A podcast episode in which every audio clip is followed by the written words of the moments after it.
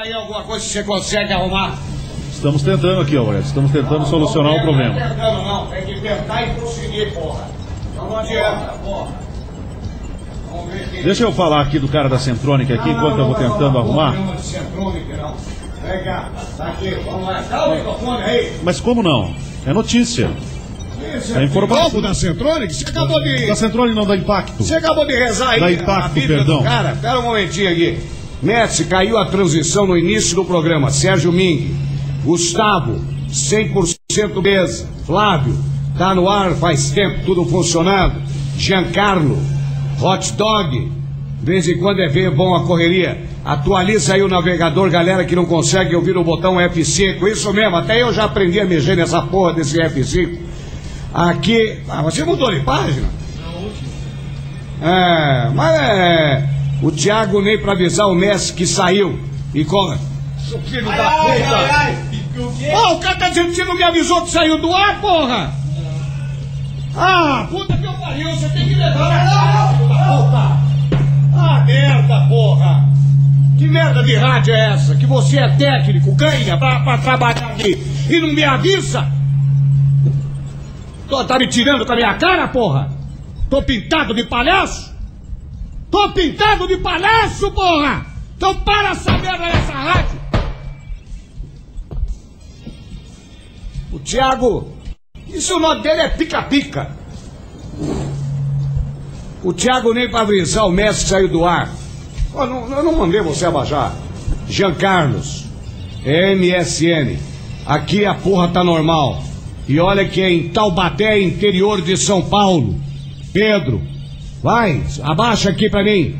Ó, Deixa eu dar um oi pro Carlos só. Não, o problema é o seguinte, Carlos. Aí eu pego, eu peguei, não falei nada, solucionei o problema, vocês estão com o programa. Eu pego, falo, saiu do ar, vai todo mundo embora, entendeu? Se você prefere assim, da próxima vez que sair do ar, mas quem é você pra falar mal dele, seu filho da puta? Quem é você, vagabundo? Vai falar mal da tua mãe? E aqui ninguém fala mal de ninguém, nem do iogurte, nem de mensageiro, nem de ninguém. Que falar mal é de bandido, de canalha, de corrupto. Felipe, Messi, eu sou de São Paulo. Abaixa o som aqui. Tá tudo normal. Tudo bem, Rafa? Tá funcionando normal? Rafa, tem que piar umas passagens aí, ó. É. Carlos, Ó a parede ali, ó. Campinópolis, Minas Gerais, está 100%. Estênio, um beijo na sua alma. Todo ok no ar.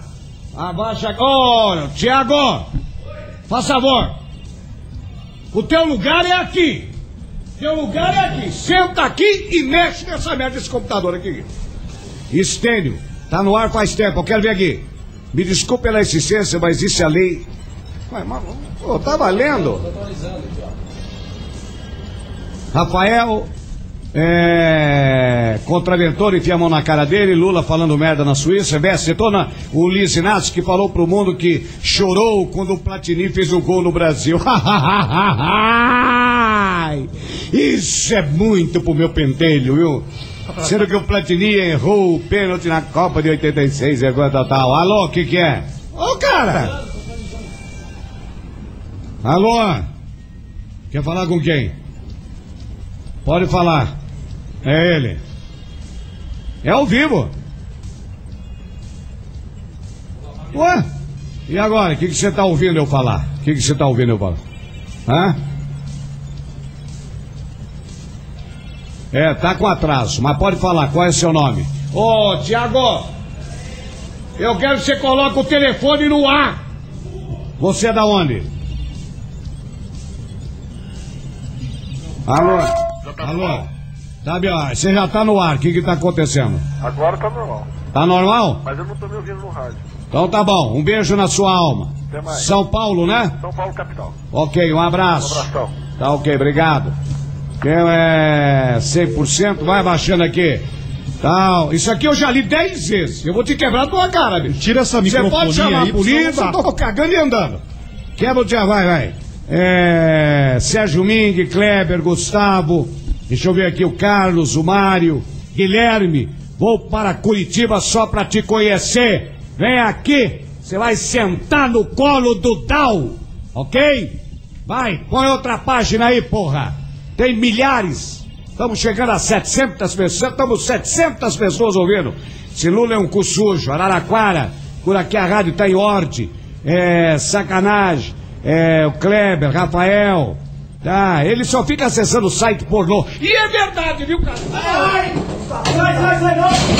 Nossa, pra puta que eu pariu! Meu Deus do céu! Puta que eu pariu, sai daqui! Voou uma, uma cadeira aqui. eu! Ô, não vem pra cá não, vai pra lá, vagabundo. Eu, não vem pra cá não, porra, vai pra Pega lá. essa cadeira e põe de aqui. Pega a cadeira ali, porra. Pega essa cadeira e põe aqui! Mané. Põe aqui essa cadeira! Senta aqui e trabalha chão que quebra a tua casa! Quebrou a cadeira aqui, Foda-se se quebrou a cadeira, eu compro 10 cadeiras dessa! Ah, merda! Vai, senta aqui, seu bosta! Senta ali. Vai, não, não, vai! Ó, que, que sessão, hein? Manuel, é. Ô, Thiago, manda ele vir aqui. Pra, pra, é, hot dog. Tá, então senta aí, mete. Mete, só pode no começo do dia, pega pra muzenga, depois volta. Thiago, para de entrar no site pornô e. É que ele dá a bunda. Entendeu? Bundeiro é assim mesmo. Vai, volta. Abaixa, abaixa aqui. Abaixa, filho da puta, aqui embaixo! Aí, cara! Mas é subir isso. É subir, você quer dizer? Aqui comigo é sobe ou desce. Não. Araraquara. Isso aqui eu já falei, Tiago. Muda de página. Então tá bom, muda de página. Muda de página. Muda! Cadeia no ar e no pé. Isso aí, do, do cachorrinho aí. Muda de página. Quebra a cara dele. Site pornô. Robson, Kleber, Manuel, Fabrício. Concordo com o Robson ali, ó. Robson, leva ele pra zona, talvez pare. É isso mesmo. Esse bissexual fica acessando, tá? É isso mesmo, Mari. É. Isso. É, Rafael. Agora. Eu vou dizer o seguinte. Você é muito filho da.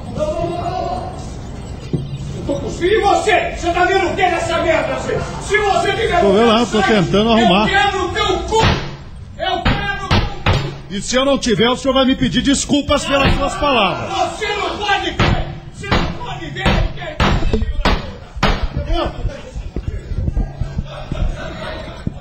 Quebrou aqui o microfone aqui, porra. Se quebrou, compra outro! Agora não tá funcionando o microfone. Vai, põe aqui! Ó, os mensageiros aí.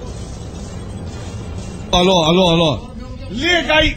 Filho da puta, liga. Liga aí o microfone. Não quer funcionar o microfone aqui, velho? Ah, agora sim, ó. Agora sim, tá vendo? Como é que ele é? Ele só funciona na pressão, você viu como é Ah. que... Negócio é o seguinte: cadê a música, o tema do cadeia? Homenagem aos canalhas que assaltam, roubam. Quantas pessoas entrou no site pra comprar o meu CD, hein? A música. Ah, você tá brincando, bicho. Ah, não, não, não faz isso comigo, não. Mas quantas pessoas entrou no site pra comprar o meu CD? Então por que, que você montou essa merda desse site? Então, É que. você tá tirando com a minha cara? Não, é que eu fiz um primeiro e-mail, daí ele deu problema, mas eu mudei o e-mail daí. CD, arroba cadeia sem Você tá censura. tirando com a minha cara, Não. hein, Thiago? O que, que você falou que eu de- deletei, hein, meu irmão? Você quer dar uns tapas na orelha, hein? Não, não. Não, não, quero saber o negócio do CD. Onde que entra pra comprar o CD? CD, arroba cadeiassemcensura.com.br. Repita, dona. Não vou repetir porra nenhuma, repete você. Tá, é, fala, por favor, fala aí, ó, cara. Para de Fala brincadeira. Thiago. CD, Ah, a arroba cadeiassemcensura.com.br. Quer dizer que não entrou ninguém então. Hoje que eles estão sabendo disso. É hoje. É. Ó, por que, que você dá essa molecagem? Não, que eu esqueci. Você não quer, porque você não vai trabalhar com esse porra desse vereador aí, rapaz. Não, não. Ah, não, não, não. Tem ligação no ar. Tem ligação no ar. Não põe ninguém no ar, sem eu falar. Não, não põe. Eu quero o hino do cadeia. Esse CD eu estou vendendo. Se você quiser comprar pra me ajudar, para aí. Qual é o. Para a música, pô, ele não mandou tocar Para a ainda. música, idiota! cd arroba cadeiasemcensura.com.br Então toca o hino, filho da puta. A humanidade encontra-se devastada. Após anos de afeminação do homem, feminismo e vitimismo, os últimos neandertais resistem em suas cavernas. Muito bem, Vilma. Onde é que está? Onde está o quê, Fred? Meu chapéu do clube. Tem uma reunião esta noite na Leal Irmandade dos Búfalos. Está começando Sociedade Primitiva com Hernani Carreira.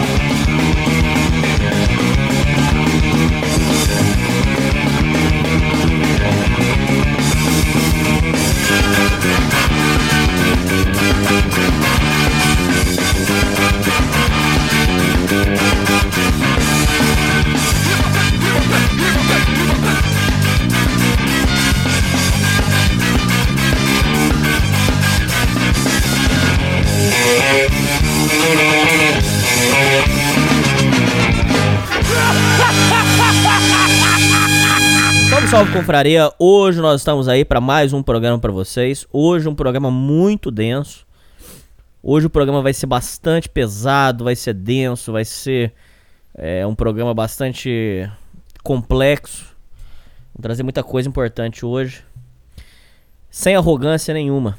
Tô trocando uma ideia com você na moral.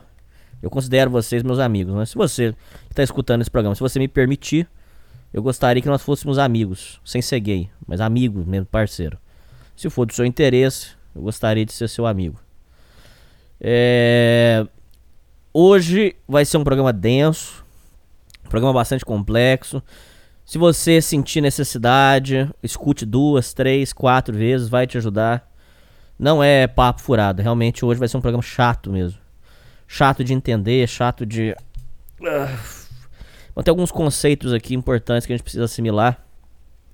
Hoje eu vou ensinar vocês, ouvintes, a saírem de várias falácias. E vou ensinar, vou passar para vocês coisas importantes. Lá no final, eu pretendo trazer os ensinamentos de um senhor de 80 anos. É, tem algumas coisas aqui que são importantes serem faladas. Tem outras que a gente precisa desmistificar, não sei. Eu só dei uma passada por cima. Eu vou fazer a leitura completa aqui com vocês. Eu dei só uma passada por cima. Uh, vamos vamos por, por, etapas, ouvintes, que hoje, hoje eu vou falar muito na sua cabeça. Se você quiser, você se prepara aí, prepara o ouvido, que você vai ficar com a orelha quente hoje, que você vai escutar. Tem muita coisa para falar. É, vamos por etapas aqui. Vamos, vamos começar do basicão, do zero pra vocês. E aqui, aqui eu gosto de fazer o programa com calma.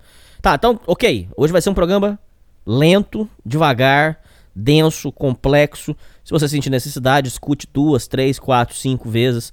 E se você, ouvinte, é, tiver algum amigo que precisa ouvir as coisas que vão ser ditas aqui, este é um programa que vai ser uh, bom para você apresentar, porque existem vários conceitos aí que estão é, bastante nebulosos.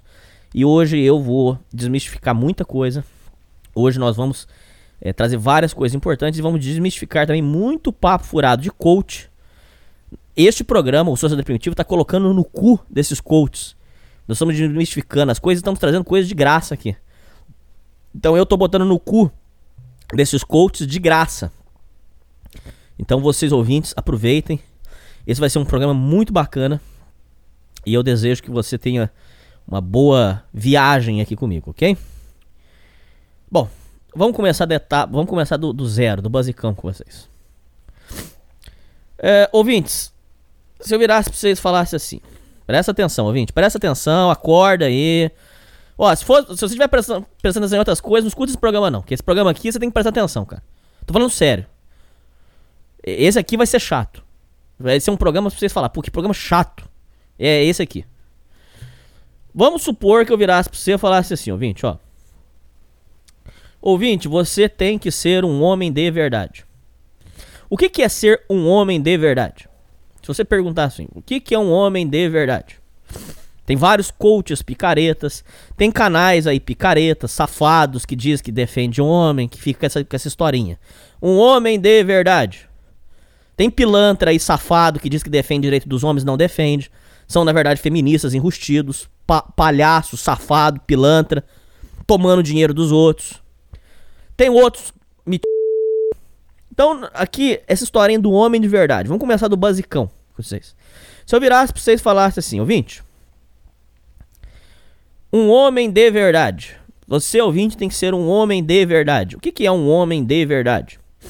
Essa questão do homem de verdade é uma tática de manipulação muito aplicada para fazer você um homem de idiota. Para você que não entende o que é a sociedade primitiva, este programa que você está escutando é criado por mim, Hernani, que tô falando com você, parece que eu tô ouvindo um ronco, cara. Alô, alô, teste. Mexe nisso aí, parece que tô ouvindo um ronco, cara, ó. o que que é isso? É, deixa eu falar. Pera aí, deixa eu voltar. Então esse programa aqui que foi criado por mim, é... Isso aqui a gente tem a pretensão de que você, um homem, tenha dignidade, que você, um homem, não caia mais nas armadilhas do que é supostamente chamado de Matrix. Você pode dar o nome que você quiser, ilusão, mundão, né? Você dê o nome que você quiser. Então as pessoas é, pensam que o homem, de forma geral, ele não tem o direito de ser feliz, que o homem é um burro de carga, que você, homem, é, nasceu para satisfazer os outros. Não necessariamente mulher, viu, gente? Não tô falando só de mulher, não. É, muitos aí tem um conceito, por exemplo, que o homem ele tem que é, sustentar a família toda.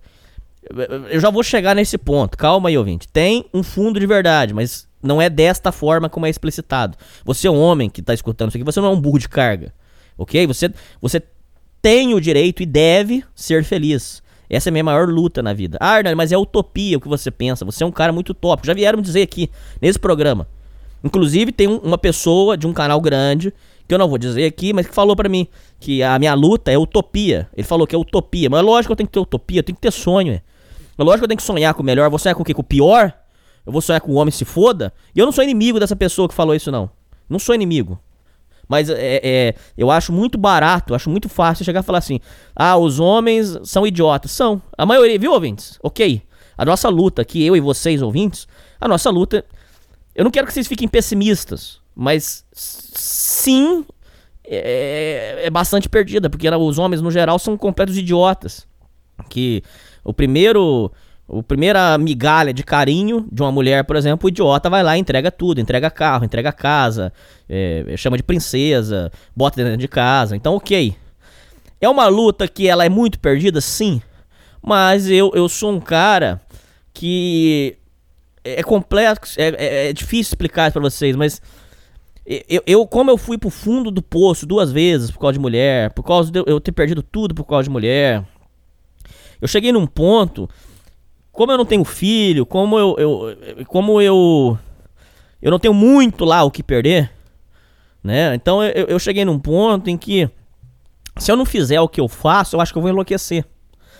Então, na verdade, o Sociedade Primitiva ele se tornou mais do que uma pretensão, ele se tornou minha vida, porque se eu, se eu não acreditar nisso aqui, se eu não ligar esse microfone e não dizer para você o que eu acredito no meu coração, é, eu acho que eu vou enlouquecer, eu vou morrer, porque isso aqui é o que eu acredito né? Eu, eu faço o que eu acredito. Então, é, é uma utopia querer que os homens sejam felizes, que os homens vivam suas vidas com dignidade.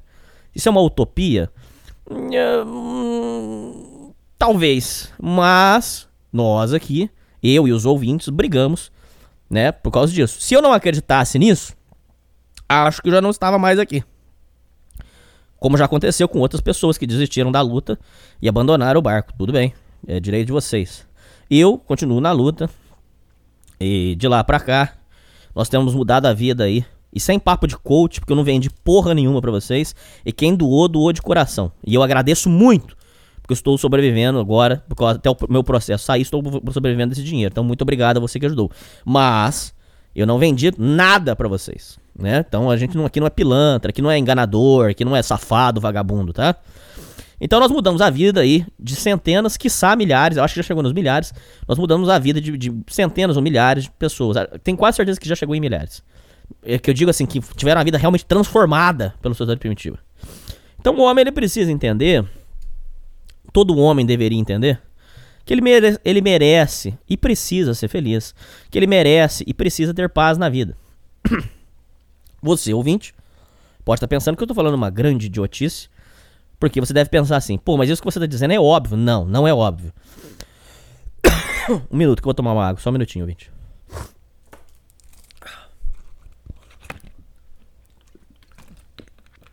Isso não é óbvio. Por quê?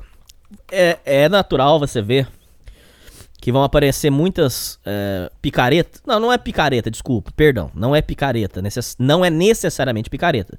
Mas vão aparecer pessoas é, é, na verdade, são pessoas até. É, é, uma ignorância da pessoa que ela vai dizer, por exemplo, o seguinte: é, isso, é, isso que eu vou falar agora é bastante comum.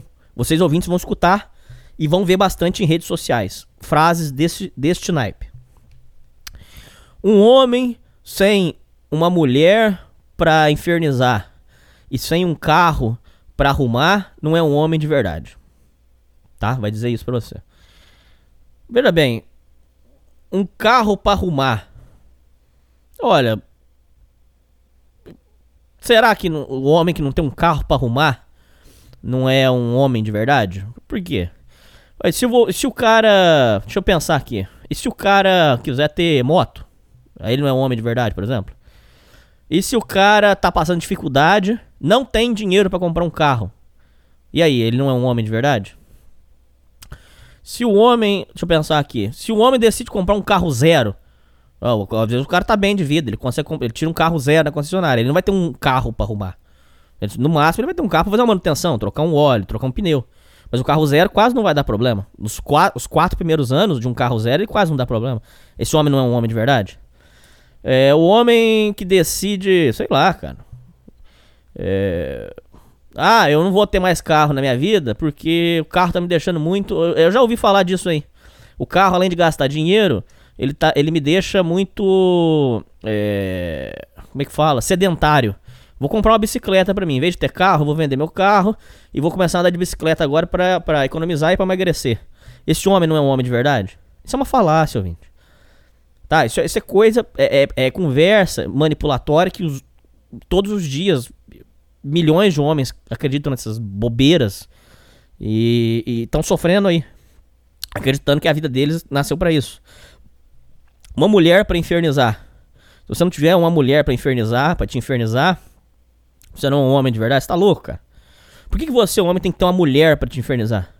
Tem que ter uma mulher pra você ter paz, pra você ter sossego na vida. Se a mulher for pra te infernizar, não, cara, você não vai ter. É melhor, então, deixa ela seguir a vida dela, você vai seguir a sua. Tá? É, mulher pra infernizar, é- esse conceito é, é um conceito romantizado de doença mental. Borderline, bipolar, aquele ciúme doentio. São patologias mentais, é a romantização de, de doenças mentais. Vocês ouvintes precisam. Não é só ficar repetindo igual um papagaio. Vocês precisam assimilar esses conceitos. Isso é romantizar doença mental.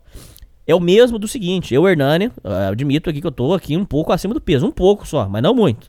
Mas tô um pouco sim. E eu assumo pra vocês. A, a, quando eles falam pra vocês de gordofobia, isso é romantizar doença mental, é distúrbio alimentar. Uma pessoa não pode ser assim. Ouvintes, eu tô comendo corretamente agora. Mas ontem, sabe o que eu tava pensando ontem, ouvinte? Sem brincadeira nenhuma, juro. Sem brincadeira nenhuma. Conversando papo reto com vocês. Ontem eu tava lembrando disso. Falava, cara, como que eu era capaz de fazer o que eu fazia antes? Ouvintes, quando eu tinha 20 anos, eu tinha coragem. Quando eu recebia o meu salário, eu ficava feliz, porque eu tinha acabado de receber meu salário, um salário mínimo.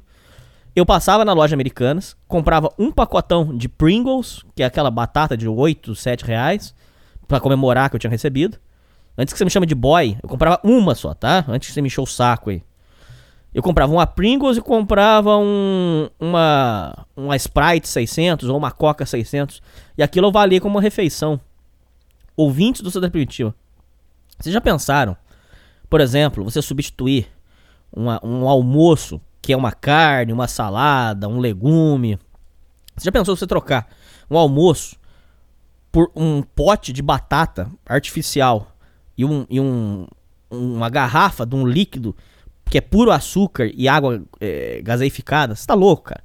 Isso é doença, isso é romantizar a doença mental. Isso é, isso é, é, é uma pessoa que não sabe se alimentar, é uma pessoa, é um coitado. Eu naquela época eu era um coitado, era um perdido, um desorientado, um sujeito, é, tanto, é, tanto não à toa, eu era um perturbado mental. Então, vejam bem, isso é romantizar a doença mental. Isso você. é, quando você vira e fala assim, um homem que tem que ter um carro. Ele tem que ter um. Pra ele ser um homem de verdade, isso é manipulação.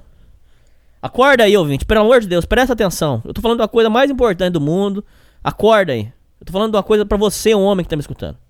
Então eles vão virar pra vocês, pra manipular vocês, pra enganar. E vão dizer assim: o homem de verdade ele tem que ter um, por exemplo, essa frase é famosa. Ele tem que ter um carro pra consertar e uma mulher pra infernizar. Senão ele não é um homem de verdade. Senão ele é um moleque.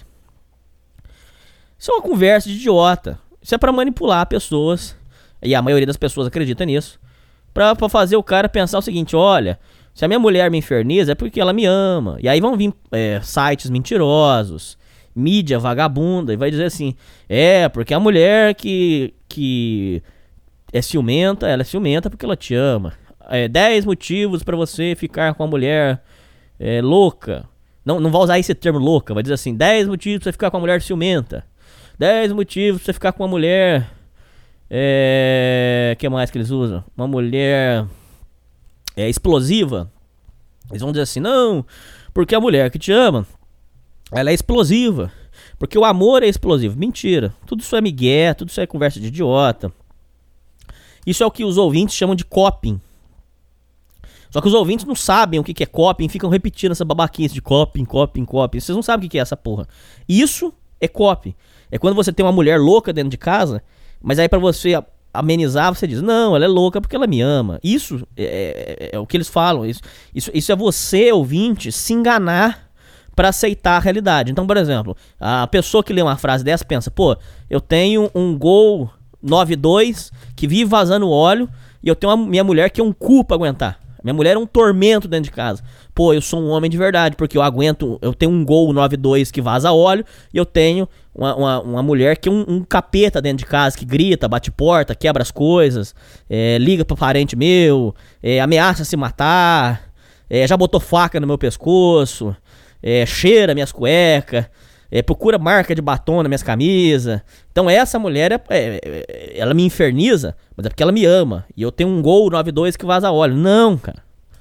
Isso, isso, é, isso é manipulação. Você está sendo manipulado.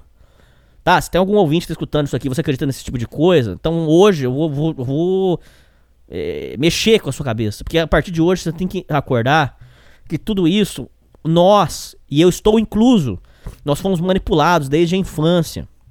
E ainda isso está acontecendo todos os dias. Isso são coisas que a gente tem que derrubar. São coisas que a gente tem que acabar. Chega, gente. Então, por exemplo, eles vão dizer pra você assim: um homem de verdade. O que é um homem de verdade? Bom, se você for pegar pela própria. É, pela própria morfologia, se você for entender o conceito do que é um homem. Bom, o homem, se você for diferir do, do, do, de outras, outras fases, você tem a criança, ou o moleque, você tem o adolescente, que ainda não é um homem, é um menino, e depois você tem um homem, ok? Isso são fases e que cada fase tem a sua importância e deve ser vivida. Essa é a explicação racional. Porque que eu dou conselhos aqui quando eu leio os ouvintes, eu leio os e-mails dos ouvintes. Muitos ouvintes acham que estão sendo malandros, espertos, pulando etapas. Então vocês, por exemplo, dizem que aqui tem muitos adolescentes que escutam isso aqui. Eu não sei por que, que vocês se interessam por isso aqui, mas tudo bem, você escuta, eu não posso te impedir. Quem deveria tomar cuidado era sua mãe. Se a sua mãe não cuidou, então eu também não, eu não sou babá, ok? Então se você aí é jovem e está escutando isso aqui, você não, não adianta você tentar ser um malandrão que vai pular etapas, porque pular a etapa significa é, é, prejuízo futuro, porque cada etapa tem a sua importância. Por exemplo, infância, fase de descobertas, fase de aprendizado. É, por exemplo, eu, Hernani, só dando um exemplo aqui rápido, tá? Porque eu tenho que seguir, mas só dando pincelada rápida aqui. Eu, Hernani, trabalho com educação, alfabetização de, de idosos, ok? Neste momento que eu tô falando para vocês, eu tô com um aluno, inclusive, que eu tô lutando para alfabetizar ele. Este, esse senhor, infelizmente, não teve a oportunidade que muitos de vocês tiveram. E eu, eu peço aqui para vocês não fazerem brincadeiras, porque isso é muito sério, isso é uma tristeza. Esse senhor, infelizmente, não teve a oportunidade de estudar quando ele era criança. Hoje, você tem que ver a luta que é para ele aprender. Por que, que hoje é difícil para ele aprender? Porque quando ele era criança e o cérebro estava em formação, era, era a fase de descoberta, era a oportunidade que ele tinha para assimilar as letras, para assimilar os sons, é, os sons das vogais, para assimilar os, os, primeiros cálculos matemáticos, para assimilar é, é a, a, a, o nome das coisas, que muita coisa ele não sabe o nome. É, era uma fase de descoberta. Quando você pula essa etapa, os prejuízos futuros vêm. Outro exemplo que a gente poderia usar, mas eu não sei se é desta forma, mas dizem, muitas pessoas dizem, que o Michael Jackson, aquele cantor famoso, ele tinha umas loucuras. Por exemplo, ele chamou a fazenda dele lá de. é, é, ele tinha a fazenda dele lá tinha o nome de, de é, como é que é chamava gente puta esqueci o nome era, era coisa de criança então aí lá na, na fazenda do Michael Jackson é, é, ele tinha brinquedos tinha um parquinho é, tinha carrossel tinha é coisa como se fosse um parque e- e- e muitas pessoas dizem deixa eu só pesquisar o nome do parque aqui pera aí o nome da fazenda dele lá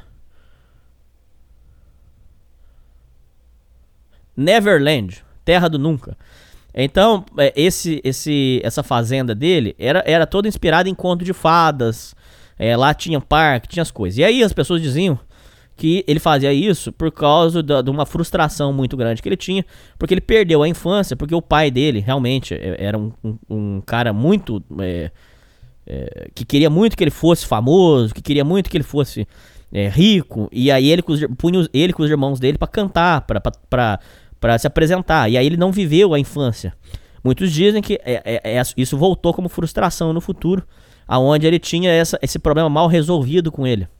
E aí ele tinha esse interesse em parquinho, dessas coisas. Isso eu não posso confirmar pra vocês. Mas eu posso afirmar com convicção, porque eu já conheci, que, por exemplo, meninas que não viveram a infância, porque desde criança tinha que trabalhar dentro de casa, que não tinha como brincar, é, essas meninas crescem depois, por exemplo, é, algumas costuram roupas de, de para boneca, é, pra, pra- costuram roupa de boneca pra dar pra crianças e tudo. O que, que é isso? É a expressão de uma infância frustrada. Ela, ela queria ter brincado daquilo. Ela queria ter brincado disso. É, que mais que a gente tem? É, frustração de, de infância. Ah, sim, é um exemplo cruel de usar, mas é, crianças que foram abusadas sexualmente na infância. é, geralmente viram pessoas frustradas pro resto da vida. E em muitos casos, homens que foram abusados, no- nos famosos aí, é, que a gente trouxe aqui no programa. A gente foi um dos primeiros programas a trazer esse assunto em pauta, porque ninguém fala, porque tem vergonha. É, nós trouxemos aqui um jovem que foi vítima de uma brincadeira que, infelizmente, está nos cantos do Brasil e ninguém fala, ninguém comenta. Eu acho estranho isso. É, é o, é o famoso aí troca-troca, né? Onde a criança mais velha abusa da criança mais nova. E as pessoas acham, dão risada disso, acham engraçado. Se você está escutando isso aqui, cara, tô sendo muito sincero. Se você está escutando esse programa, você tá dando risada agora, cara, pô, eu tô envergonhado por você, cara. Tô enver... Eu tô com vergonha de você. Sinceramente, cara. Não tem graça nenhuma nisso. Isso é um abuso sexual romantizado. Acabamos de falar lá sobre romantizar doença mental. Agora você tá, você tá romantizando um abuso sexual. Mas é porque. Por que, que você tá dando risada? Você aí que pode estar dando risada. Porque quando o homem sofre, quando o, o, o, é o homem que se fode, aí as pessoas dão risada. Quando o homem tem o pau dele, por exemplo, é, cortado fora de uma mulher, ou a mulher mete fogo no cara, aí as pessoas dão risada, acham engraçado, né? Então, o- o- vítimas do, do famoso troca-troca, que é o abuso sexual, não tem nada de engraçado, não é uma piada, eu não tô aqui contando piadinha pra você rir. Se você vem nesse programa pra, pra ouvir piadinha, vai pra outro lugar, vai embora daqui. Aqui ninguém tá contando piadinha pra você. Não confunde as coisas. Momento de brincadeira, de descontração, legal. Tem hora pra tudo. Mas agora eu não tô brincando com você. Então, vítimas de abuso sexual eh, geralmente têm a vida toda conturbada. Existem casos onde. Ah, podem pesquisar. Isso que eu tô falando agora não é mentira. Pode pesquisar. É, muitos, de- muitos serial killers relatam abuso sexual na infância. Por quê? Porque isso desencadeia uma sequência de, de comportamentos é, errados, é, comportamentos é, inaceitáveis. Por quê? Porque o cara já teve a infância dele devastada. Ele, ele cortou uma etapa, ele pulou uma etapa. Ele pulou a etapa da descoberta, da infância, da brincadeira, ele pulou direto para a vida sexual. Aí, cara, a cagada tá feita. É, só a título de curiosidade, bem rapidinho, porque eu tô muita pressa. Um psicólogo, isso é o que eu vou contar pra vocês, é, eu- o próprio psicólogo relatou pra mim. É muito sério isso, presta atenção, acorda aí. Talvez se você conheça alguma criança assim, você pode ajudar, talvez você possa ir atrás. É, tem um caso onde um psicólogo, amigo meu pessoal, na, na época era amigo, depois a gente, a gente não conversa mais. Esse psicólogo é, tava na clínica dele e chegou uma. Ah, e lá a clínica era social. Lá as pessoas iam sem pagar nada porque a faculdade financiava a clínica. É para estudantes. Aí a, a moça chegou lá com uma criança, falou que o filho dela era um capeta, que a escola não aguentava mais. Vai escutando, ouvinte, presta atenção. A criança tinha os seguintes comportamentos: extremamente agressiva, é, toda hora queria baixar as calças e mostrar o peru. É, ficava tentando arrastar as, as coleguinhas. Eu tô falando de uma criança de 8 anos de idade. Toda hora ficava tentando arrastar as coleguinhas pra, pra um canto. É, passava a mão na professora, passava a mão nas colegas. Por favor, cara, não tô, não tô brincando, tô falando de coisa séria com vocês. É, essa criança. É, que mais? É, gritava o tempo todo, agredia as pessoas. é, não conseguia parar quieta, nem um minuto. Atrapalhava a, a escola, atrapalhava os alunos a aprenderem. É, que mais? Ah, quebrava as coisas em geral. Era uma, uma criança muito perturbada. A escola é, obrigou a mãe levar o menino num, num psicólogo. Era uma mãe dessas jogadas aí que a gente tem é, no, no- no Brasil, que a gente já trouxe aqui histórias também. Uma dessas mães jogadas, mãe que não, que não tem noção de nada. Eu tenho muita história disso, viu, Vintes? Muita. Aí a mãe pegou e levou no psicólogo. Aí chegou lá no psicólogo, o, o psicólogo ficou só, só olhando pra criança e vendo qual que era dele. Ele notou que essa criança era esquisita porque estavam todas as crianças no parquinho e ele, em vez de brincar com as crianças no parquinho, já veio com história que ele queria uma revista, que ele queria ler revista, que ele queria olhar. Ele não queria brincar com as crianças, ele queria ficar olhando revista. O psicólogo achou aquilo muito esquisito. Mas por que você não quer brincar com as crianças? Não, não, tio. Eu quero, brin eu quero ler revista. Dá revista pra mim. Então o psicólogo já achou esquisito. Já ficou só, ele ficou só filmando qual que era da criança. Aí beleza, aí conversou com a criança e tal, e pá, pá, e falou assim: olha, dessa forma que a gente tá fazendo não vai funcionar. Porque pra fazer um trabalho com, com o seu filho, a gente precisa que seja articulado uma, uma, uma comunicação completa. Então tem que estar o pai aqui. Se não tiver o pai junto, não resolve. Porque senão eu resolvo daqui e o pai de lá pode não- não tá acompanhando o processo da criança. Então semana que vem eu preciso de toda forma que a senhora traga o pai. Tá bom? Tá bom, combinado. Então marcamos para semana que vem. E o psicólogo achando aquela criança muito esquisita, muito estranha. Bom, muito bem. Semana que vem, a, a criança chega, a mãe e o pai com aquela cara de má vontade. O pai era, sei lá, pedreiro, servente, sei lá. Mas com aquela má vontade do caralho. E com roupa do serviço. E, né, é desses pais jogados. Mãe jogada e pai jogado. Esses aí que a gente conhece. Quem, é, quem mexe com, com, com educação e tudo tá cansado de conhecer esses tipos aí. São, são, são, são pessoas que acham que. São essas pessoas que acham que é, a o professor que tem que educar o filho dela. Não, filho, educação vem de casa. O professor tem que ensinar é, ler, escrever, tem que ensinar geografia, história. Educação vem de casa, viu? Saber se comportar, saber utilizar um banheiro, saber como é que, como é que se alimenta, isso aí vem de casa. Isso aí é você, viu? Confunde as coisas, não. Tem gente que acha que tudo é o Estado. O Estado tem que resolver a vida. Aí, aí é cagada. Aí é onde eu sou obrigado. Nesse ponto é onde eu sou obrigado a concordar com, com quem com o liberal. Nesse ponto. Nesse ponto. Porque tem pessoas que acham que o Estado tem que fornecer tudo pra elas. Não, não é assim não, filha. Educação do seu filho é você que tem que fornecer, tá? Aí, o que aconteceu? Eu, eu sei que eu tô dando uma volta, mas é só pra vocês entenderem, tá?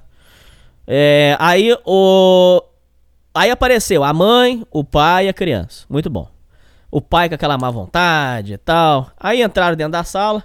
O pai virou e falou assim: Então, seu Fulano, o senhor que é o pai da criança, o que, que o senhor tem pra dizer? Aí o cara começou: Não, porque esse menino aí, olha, vou falar uma coisa pra você.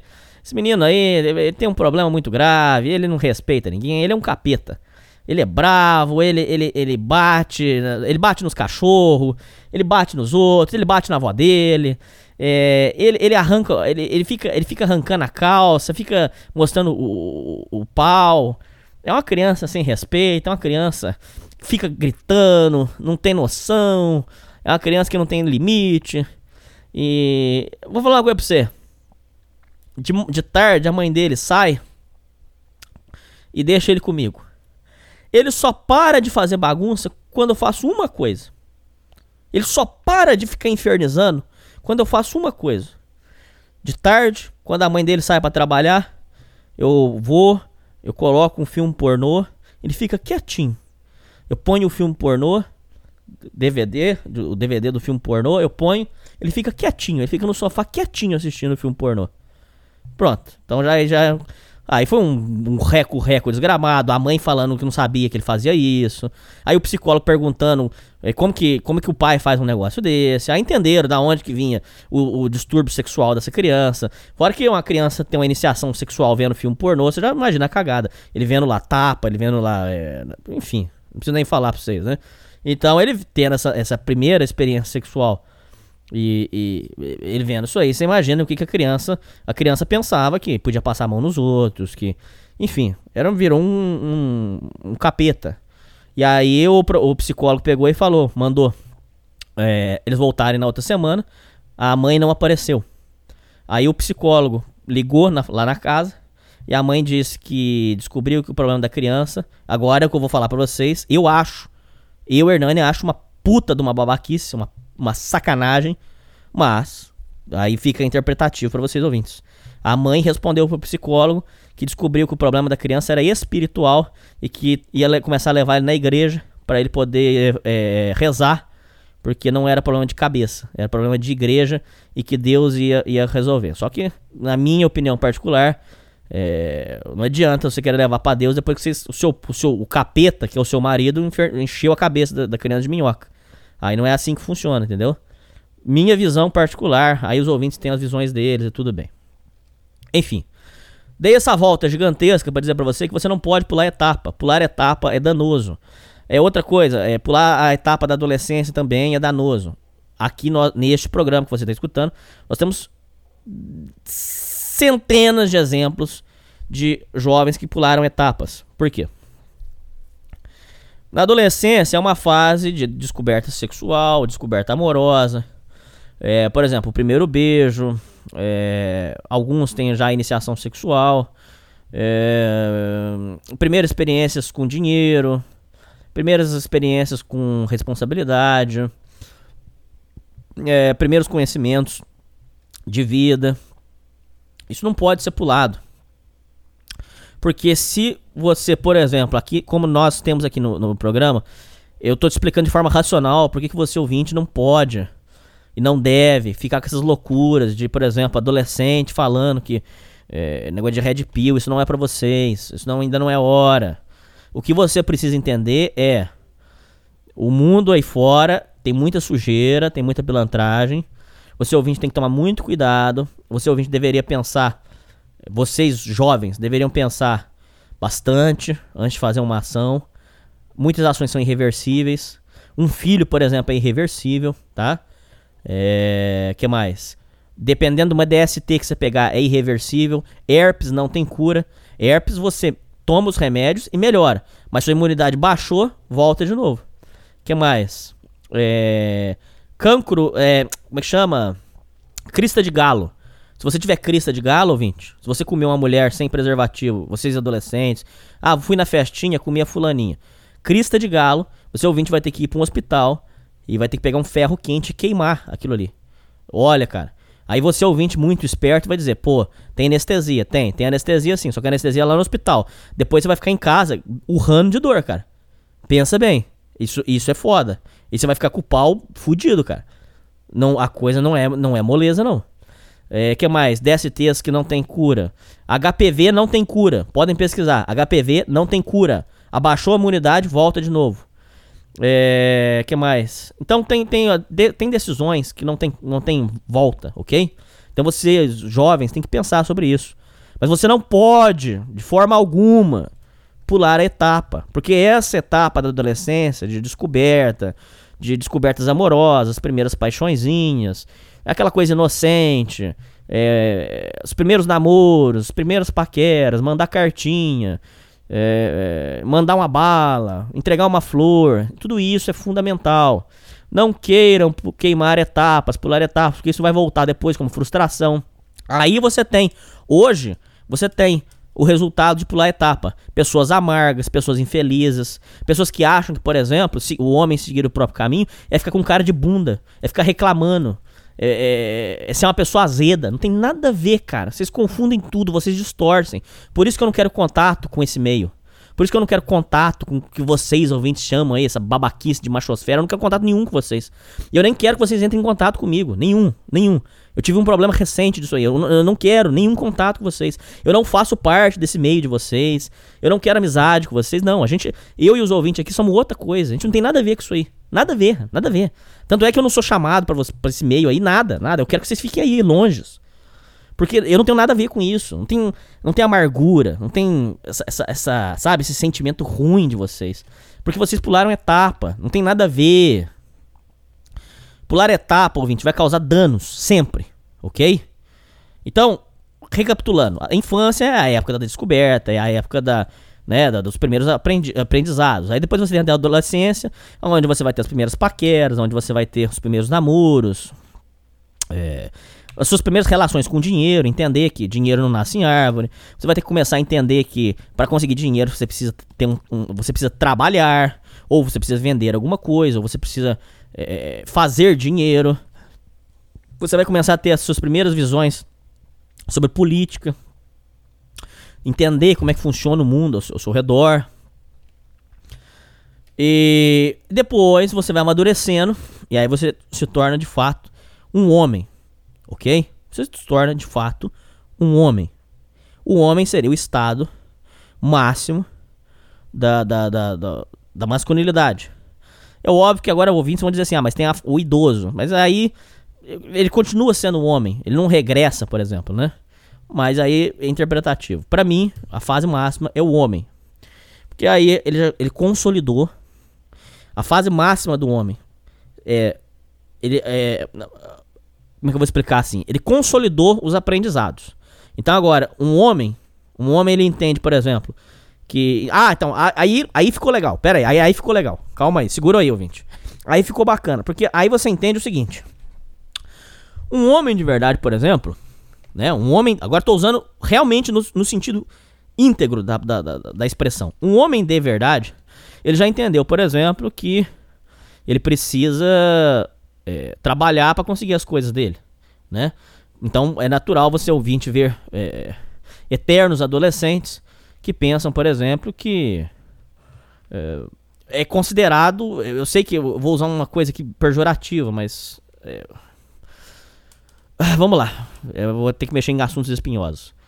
Um homem de verdade, ele entende que ele, por exemplo, ele precisa, ele precisa ter dinheiro, ele precisa ter o espaço dele.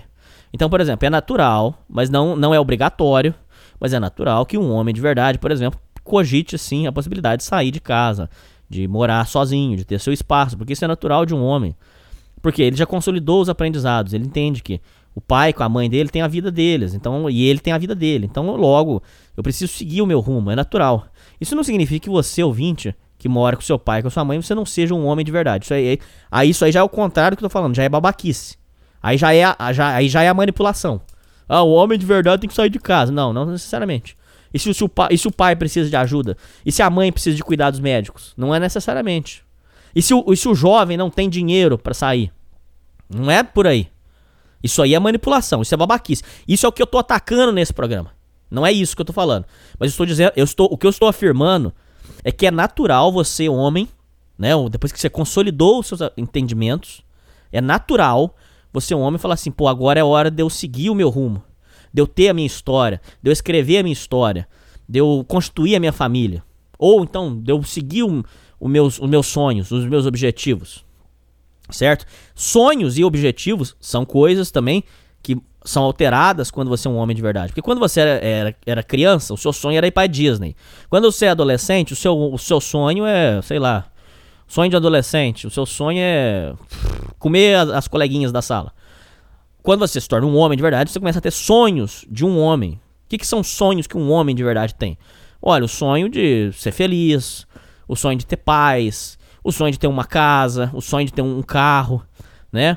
Então, já começando, já tocando em mais feridas aqui, homens que vivem a vida em torno de bebida, de eh, festinha, de putaria, são, em muitos dos casos, adolescentes, et- eternos adolescentes. Eles não saíram ainda da.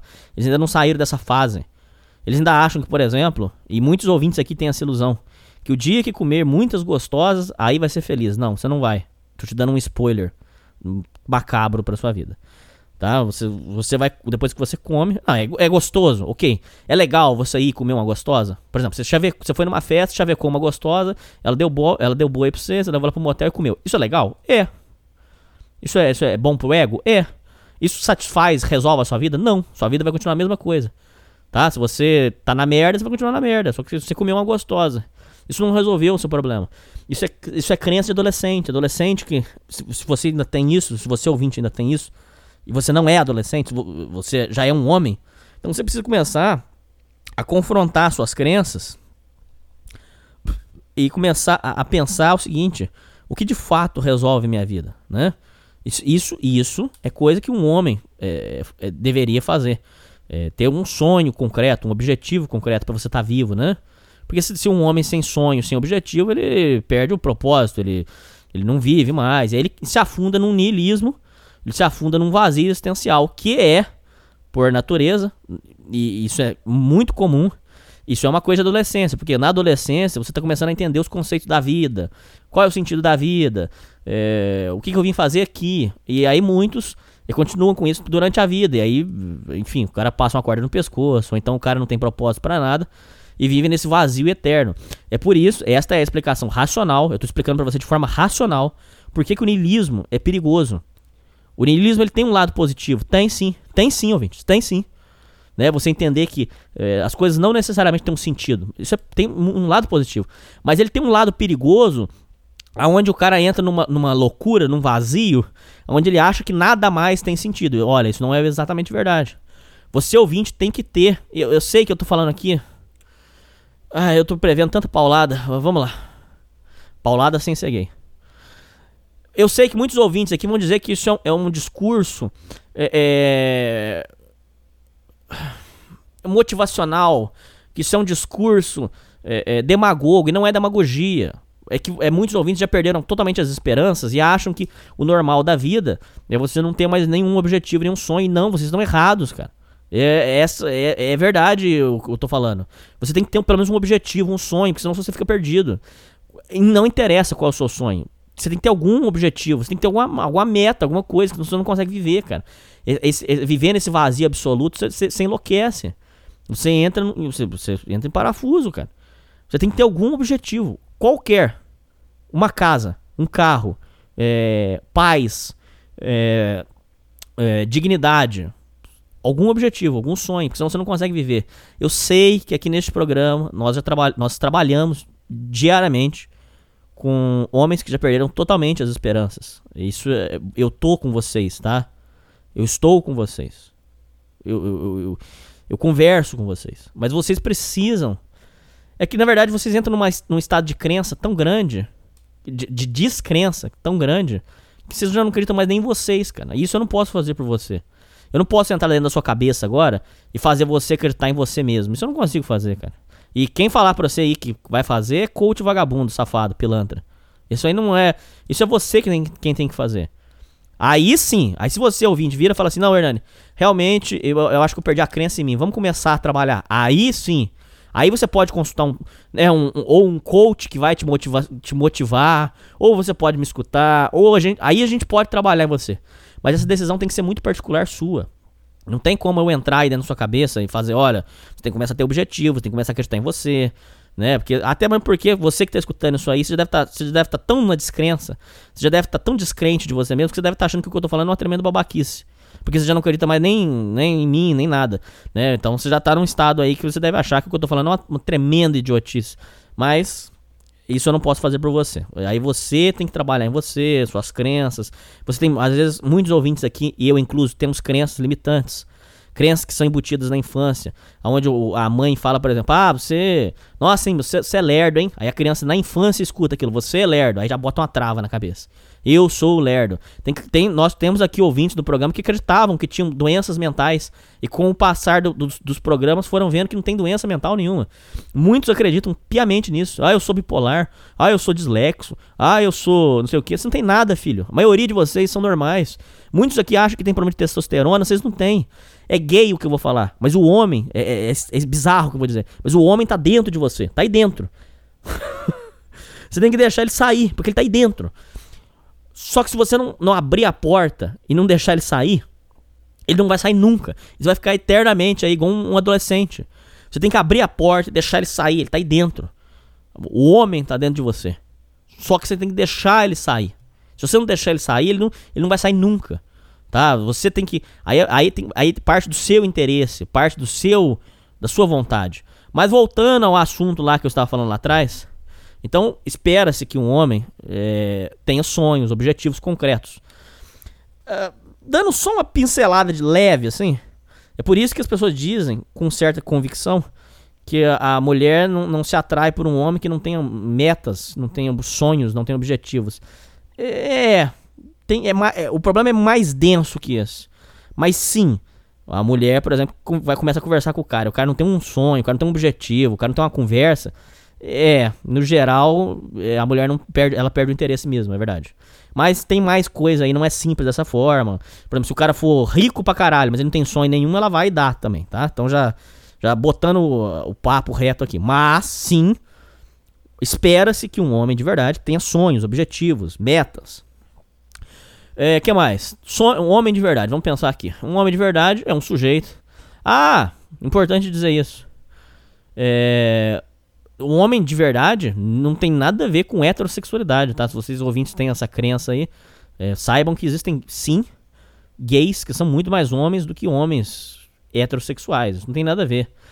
Tem um pouco a ver porque, por exemplo, se o cara for muito afeminado e vitimista, isso não, você não espera que um homem seja afeminado e vitimista. Mas, vírgula, existem sim casos de gays que são mais homens do que homens heterossexuais.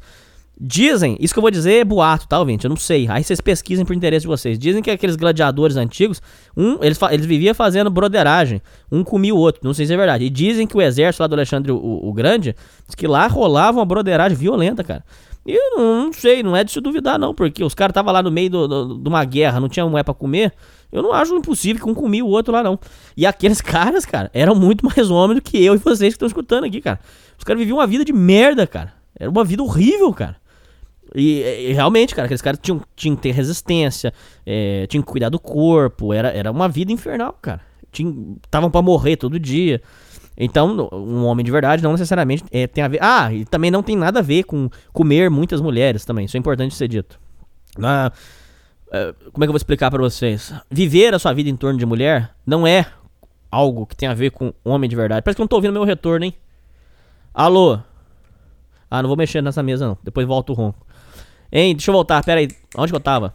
Ah, é. Então, comer mulher não tem nada a ver com ser um homem de verdade. Nada, nada, nada. Zero, zero. Zero a ver. Não tem nada a ver com ser homem. Comer. Se eu comer. Vai. Se eu comer mais mulher que você, eu sou mais homem que você. Isso não existe. Isso é. Isto. Isso é manipulação. Se você ouvinte pensa isso que eu acabei de falar, você está sendo manipulado. É hora agora de você começar a me escutar com humildade e, e, você mudar os seus conceitos. Não tem nada a ver. Por quê? Quem vive em torno de mulher é uma vida em torno de mulher, uma vida em torno de é, é, prazeres. É, como é que eu vou dizer assim? Dessa pobreza de espírito, isso é coisa de, de adolescente, isso é coisa de jovem. Um adolescente, por exemplo, fica frequentando festinhas para ir lá comer as menininhas e dar paquerinha e beijinho. Não tô dizendo de forma alguma que você, um homem, não possa frequentar festas e bares, não tem nada a ver fazer tornar a sua vida disso é que é algo que, tá, que é bizarro, que é algo errado. O mesmo se aplica a qualquer outras coisas. E é importante ser dito isso, porque tem mais manipulação, inclusive. Eles vão dizer assim pra vocês. Porque um homem de... Tem um pilantra aí na internet que eu só não, não faço. Eu só não desmistifico ele, porque senão eu vou dar audiência para ele. Vai ter um safado aí na internet que diz que vai ensinar, que ensina os homens a ser homem de verdade, que não sei o que. É um pilantra, safado. Já foi desmascarado várias vezes. Quem, quem é ouvinte sabe quem que é esse safado. Ele diz que vai ensinar os homens a ser um homem de verdade, que é honra, dignidade aqui pra você, viu? Ah, Chupa aqui pra ver se sai leite. Deixa eu falar. Ele. é- Essa história eles vão virar e falar assim pro seu ouvinte. É. Não, porque um homem de verdade não. Sei lá, vou escolher um tema aleatório aqui. Não joga videogame. Não, não tem nada a ver. Isso não tem nada, nada, nada a ver. Isso é manipulação. Isso é conversa de idiota. Isso aí é conversa, por exemplo, de um. uma- que eu já ouvi, eu, Hernando, já ouvi. Uma mulher, por exemplo, quer que o cara é, vá com ela no supermercado fazer compra. Aí ela vai, é, para manipular, o cara vai dizer, pô, você aí com 25, 20, 30 anos nas costas jogando joguinho, você tem que ir com- comigo no supermercado. Isso que um homem de verdade tem que fazer, não jogar joguinho. Não. Não, não, não, não. Isso é manipulação, não tem nada a ver. Um homem de verdade não tem nada a ver com não jogar um jogo. Agora, vírgula, vírgula. Põe uma vírgula aí agora. Viver a sua vida em torno de jogo, sim, é coisa de moleque, não é coisa de homem. Porque você tem que ter outras coisas na sua vida. O que, que é uh, uma coisa que um adolescente faria? Ah, minha vida é o joguinho. Aí ele fica lá debatendo qual que é o jogo melhor, qual que é o videogame melhor. Um homem já saiu dessa fase. Ele já, ele já lapidou os pensamentos dele. Ele, isso já foi uma fase da adolescência e tá tudo certo. Ah, só, só a título de curiosidade, é, aquelas coisas idiotas que adolescente faz, tudo são importantes. É, a fase de, de querer ser roqueiro, de ser punk. Eu, por exemplo, me considero punk até hoje, mas não na, na- na- por exemplo, na vestimenta. Não na. Eu, eu me considero punk na, na- na- forma de pensar, porque isso moldou o meu pensamento na adolescência. Ah, isso é importante que vocês entendam também. Ah, os pensamentos, ah, ah, os, os- os conceitos que são gerados na adolescência, eles, eles vão, eles vão permear durante a vida adulta. Não necessariamente com as mesmas ideias, os mesmos conceitos. Por exemplo, vou dar um exemplo. Um jovem que era comunista na adolescência, que é muito natural, ele, ele, ele entende o lado negativo do comunismo e aí quando ele, ele, ele amadurece, ele entende que aquilo era uma utopia, que aquilo não existe, que aquilo vai causar a morte de milhões e tal.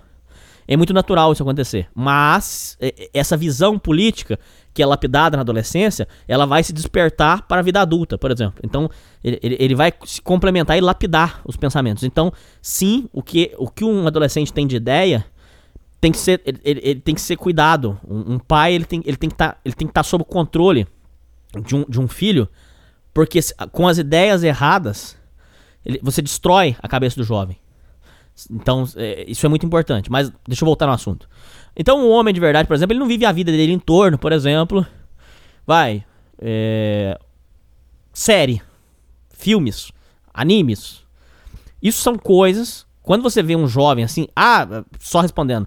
Quando vocês ouvintes ficam putos aí, dizem que, ah, fulano é soy boy. Soy boys são adolescentes que não saíram da fase de, de- de adolescência. Eles, eles, não, eles, não, eles não subiram pra fase de, de adulta. Eles são adolescentes com 40, 30 anos. Então ele continua com as mesmas bobeiras, com as mesmas idiotices, conversas vazias. É. que mais? Ah, só a título de curiosidade. Por exemplo, ah, eu vou falar um tema agora delicado. Se você é ateu, eu não tenho nada, nada, nada, zero contra você. Não tenho nada. E você, temos aqui centenas de ouvintes ateus. Mas, aquele ateísmo chato que quer ir pregar o ateísmo pros outros, que quer ficar toda hora batendo boca. Isso é coisa de adolescente. Um homem que já consolidou suas ideias, ele não importa mais se o fulano é, é crente, se o Beltrano é macumbeiro. Eu, eu, Hernani, por exemplo, me preocuparia se eu tivesse um filho. Eu não gostaria que meu filho, por exemplo, vai, vou chutar um tema aleatório. Eu não gostaria que meu filho fosse. É, é delicado falar isso, mas eu não gostaria que meu filho fosse, por exemplo, do candomblé. Eu, Hernani, não gostaria. Se você é do candomblé, seja feliz. Não tenho nada contra você. Mas eu, Hernani, não gostaria. Porque aquilo lá tá mexendo com, com macumba, tá mexendo com espiritu- espíritos. E pra mim isso não é coisa boa. Eu, Hernani, não gostaria. Mas, você ouvinte, foda-se. Faz o que você quiser. Problema seu. Eu não tenho nada a ver com isso. Então esse ateísmo também chato de querer ficar contestando, de querer ficar batendo boca, é, isso vem muito de uma adolescência é, é, não, não, não superada. Ainda tem conceitos aí mal resolvidos. É, bom, falei todo esse lenga-lenga na sua cabeça para dizer que um homem de verdade nada mais é do que a fase final depois da adolescência.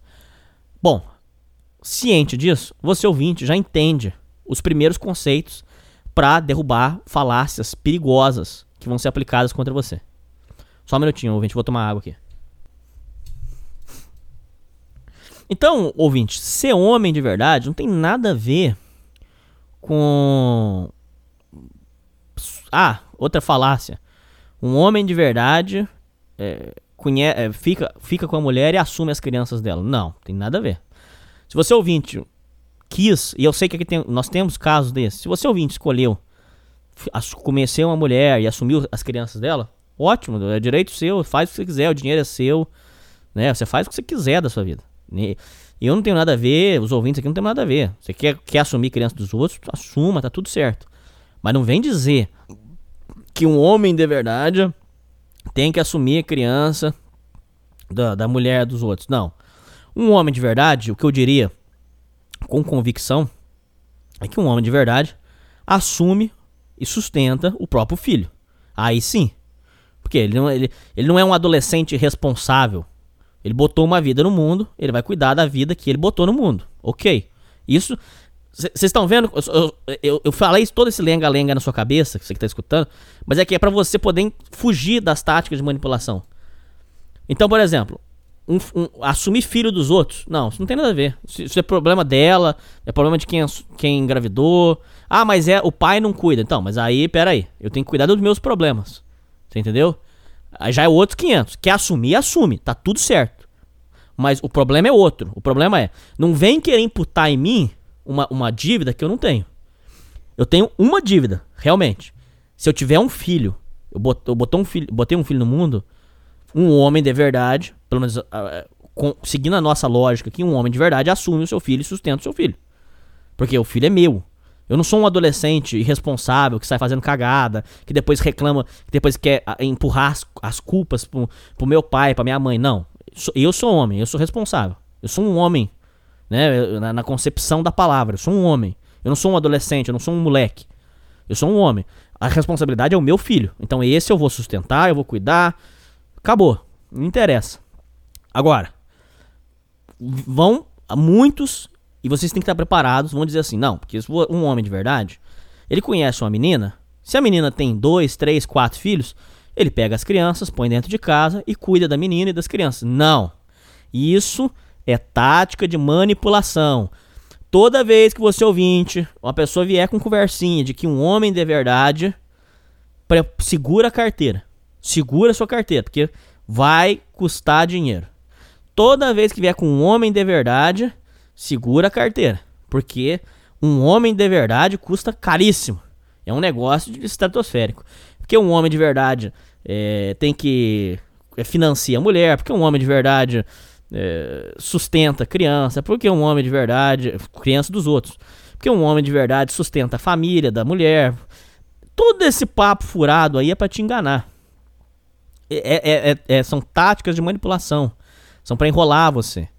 Então, eu, eu falei todo esse conceito na sua cabeça, eu enchi a sua cabeça, para que você entenda, de uma vez por todas, que é- é- é- esses conceitos de homem de verdade são, são falácias, são é, conversa pra boi dormir, são, são idiotices, não tem base, não tem fundamento. Então, por exemplo, é, só voltando lá, um homem de verdade tem um carro pra arrumar e tem um, um- uma, uma mulher pra infernizar. Senão, não é um homem, é um moleque. Essa frase é famosa, ela é repetida todos os dias.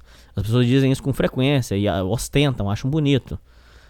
Olha, um homem de verdade tem uma mulher pra infernizar? Na sua cabeça, você acha que um homem de verdade, um homem de verdade, você acha que ele vai aguentar tormento de mulher na cabeça? Ele manda pra puta que pariu na primeira vez, cara. Não tem conversa.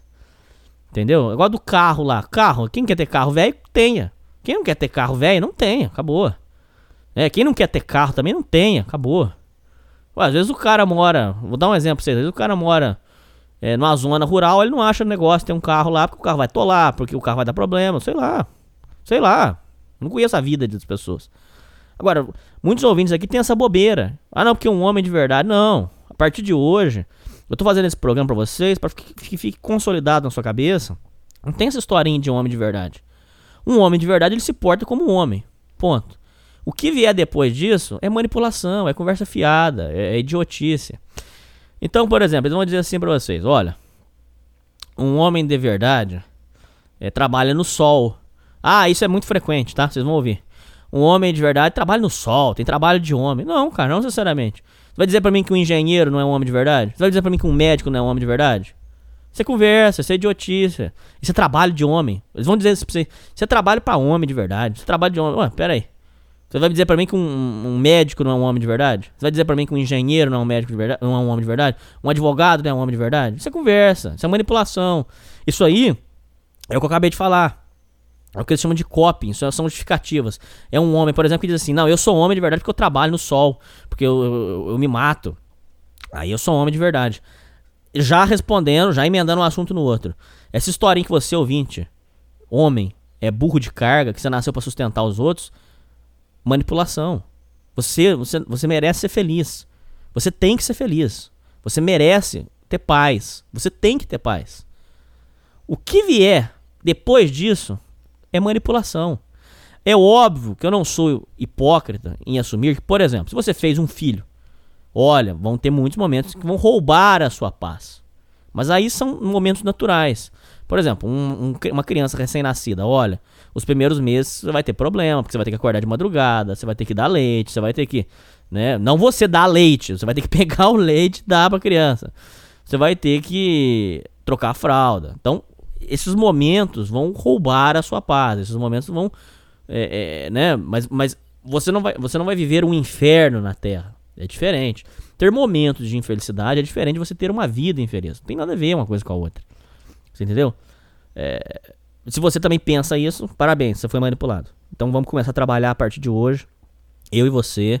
Vamos começar a trabalhar com essas crenças que estão na cabeça de vocês, negócio de homem de verdade, para deletar esses delírios e vamos começar uma vida nova. Então, por exemplo, se você ouvinte tá casado ou tá namorando, tem momentos de, de, de tormento, de infelicidade? É, tem.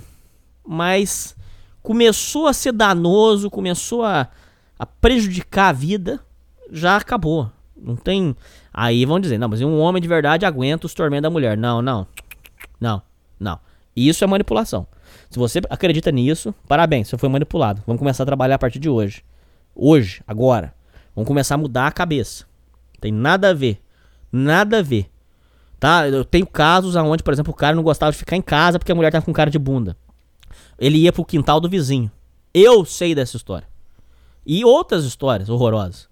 Eu, Hernani, no meu último, nesse último, a última mulher que eu tive, é, não gost, eu não gostava de puxar assunto dentro de casa, porque os assuntos em casa sempre terminavam em, em brigas e, e encheção de saco. A minha mulher, já contei isso 500 vezes, mas repito, no, no final, uh, as conversas que a gente tinha em casa era sobre bin, ca, é, pessoa binária e não binária, cara. Imagina, ouvintes, imaginam o quão insano tava a minha casa o quão a cabeça da minha mulher foi. A cabeça da, mulher, da minha ex-mulher virou uma privada. Podia dar descarga na cabeça dela. Feminismo, é, binário, não binário, e esse tipo de demência. Você entendeu? Eu não podia falar, do, por exemplo, na época eu, eu, eu, queria muito que o Bolsonaro fosse presidente. É, isso antes dele se candidatar, muito antes. E aí não podia falar dele, porque se falar do Bolsonaro parecia que tava falando do capeta pra ela. Né? Sabe? Parecia que tava um. Então, quer dizer. A coisa já chegou nesse estado, não tem mais negócio de homem de verdade. E, e, e, ela usava frequentemente a historinha do homem de verdade. Agora, eu vou tocar num ponto muito sensível e muito delicado e que pode me dar problema na justiça. Por isso que eu vou ter que ir bem devagarzinho com vocês. A minha ex-mulher usava uma tática de manipulação que era a seguinte: desde o começo do namoro. É, ah, não, porque é um absurdo. Presta bastante atenção, ouvintes. Eu vou falar bem devagarzinho. Acorda aí para você não entender errado, para você não entender que nós estamos falando de coisas erradas. Minha ex-mulher falava com frequência. É, porque é um absurdo um homem ter coragem de agredir uma mulher. Eu falava, olha, concordo. Um homem que agride uma mulher. Olha, já vou, já vou antecipar uma conversa pra você. Mulher que já chega logo de cara falando isso, alguma merda ela tá, já, tá, já tá intencionada, tá? Já tô, a mulher que já chega com essas conversinhas furadas, ela, é porque ela já quer preparar o terreno para fazer merda. Já tô antecipando pra vocês. Então ela falava assim: não, porque é um absurdo um homem agredir uma mulher. Um homem nunca pode agredir uma mulher, em hipótese alguma. Eu falava: olha, na época eu falava: olha, eu acho também um absurdo um homem agredir uma mulher. Porém, vírgula, se uma mulher agredir, ele tem o direito de responder. Não, de forma alguma, ela falava. De forma alguma. Um homem é muito mais forte que a mulher. Você acha que um homem tem direito de revidar um tapa de uma mulher? Não tem o direito. Bom, conclusão. Fala, fa- fez essas manipulações. No final, é, por exemplo, ela teve coragem de ati- de atirar um copo. Não pegou em mim. O copo não pegou em mim. Mas ela teve coragem de pegar um copo de vidro, por exemplo, e jogar contra mim. Na parede. Eu tava sentado no chão, ela jogou na parede, do lado do sofá. Ah, por quê? Porque ela preparou o terreno com essa manipulação de homem de verdade para que, por exemplo, ela, ela, ela achasse que ela pode fazer o que ela quiser. E de fato ela fez. De fato ela fez. Ela bateu porta, ela quebrava minhas coisas. Ela achava que ela. Por quê? Isso é manipulação. Por quê? Se uma pessoa te agrediu, ouvinte, você tem o direito da autodefesa. Isso a Constituição te dá o direito. Hernani, mas aí na justiça ela vai alegar que foi agredida. Bom, aí você deixa pro perito da IML. Aí é outro debate. Aí eu posso trazer um advogado e debater com vocês. Não é? Eu não estou neste debate jurídico agora. Eu estou dizendo o seguinte: vão dizer pra você, um homem de verdade não agride uma mulher. Será que não? Vírgula. Será que não? E se a mulher, por exemplo, te agredir primeiro? Hum, calma, não, não, não, não, não, não, não. Desculpa. Apaga o que eu falei. Se a mulher te agredir, faça um boletim de ocorrência, saia do local, vá embora daí, não fique aí. Se a mulher te agredir dentro de casa, é, saia dessa casa, não fique aí dando bobeira. Ok. Eu, eu peço desculpa. Mas, por exemplo, é, vamos dar um exemplo aqui. Você, ouvinte, tava. Ah, vou dar meu exemplo. O meu exemplo, ótimo. Vou dar o meu exemplo, ó. Eu, Hernani, na separação, a mulher, minha mulher, falou que ia me, que ia me matar. Ela disse que se eu dormisse, ela ia esquentar óleo quente e jogar na minha cara pra me desfigurar. Hoje, eu, Hernani, podia ser um- um- uma pessoa desfigurada. Vocês já viram como fica uma pessoa desfigurada por óleo quente? Deforma. A pessoa não tem mais nariz. Vira uma pessoa, um estado muito triste. Eu, Hernani, não sei se é crime que eu vou falar, mas. Precavido, porque eu sabia que ela ia tentar me matar. Eu peguei uma faca escondido. Ela nem sabe, ela não sabe isso até hoje. Eu peguei uma faca escondido, coloquei em cima da mesa, coloquei a minha mão em cima da mesa e coloquei um pano por cima. Hernani, por que você não chamou a polícia? Sim, eu, Hernani, chamei a polícia. A polícia não veio e o policial tirou sarro na ligação. Ele falou que se o BO era meu, eu que tinha que resolver. Essa história já foi explicada com mais detalhes, tá? Quem tiver interesse, procure. Então eu deixei um pano na mesa, coloquei uma faca e deixei aqui. Pergunta, ouvinte. Vou fazer uma pergunta pra vocês. Presta atenção.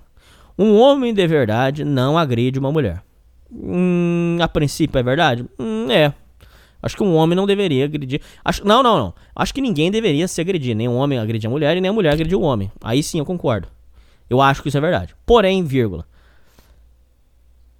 Entre eu, que sou uma pessoa que trabalho, que, né, que faço esse programa aqui pra você, entre eu, que sou uma pessoa que, apesar de eu ter muitos defeitos, eu contribuo para a sociedade, é, né, eu estudo, eu corro atrás.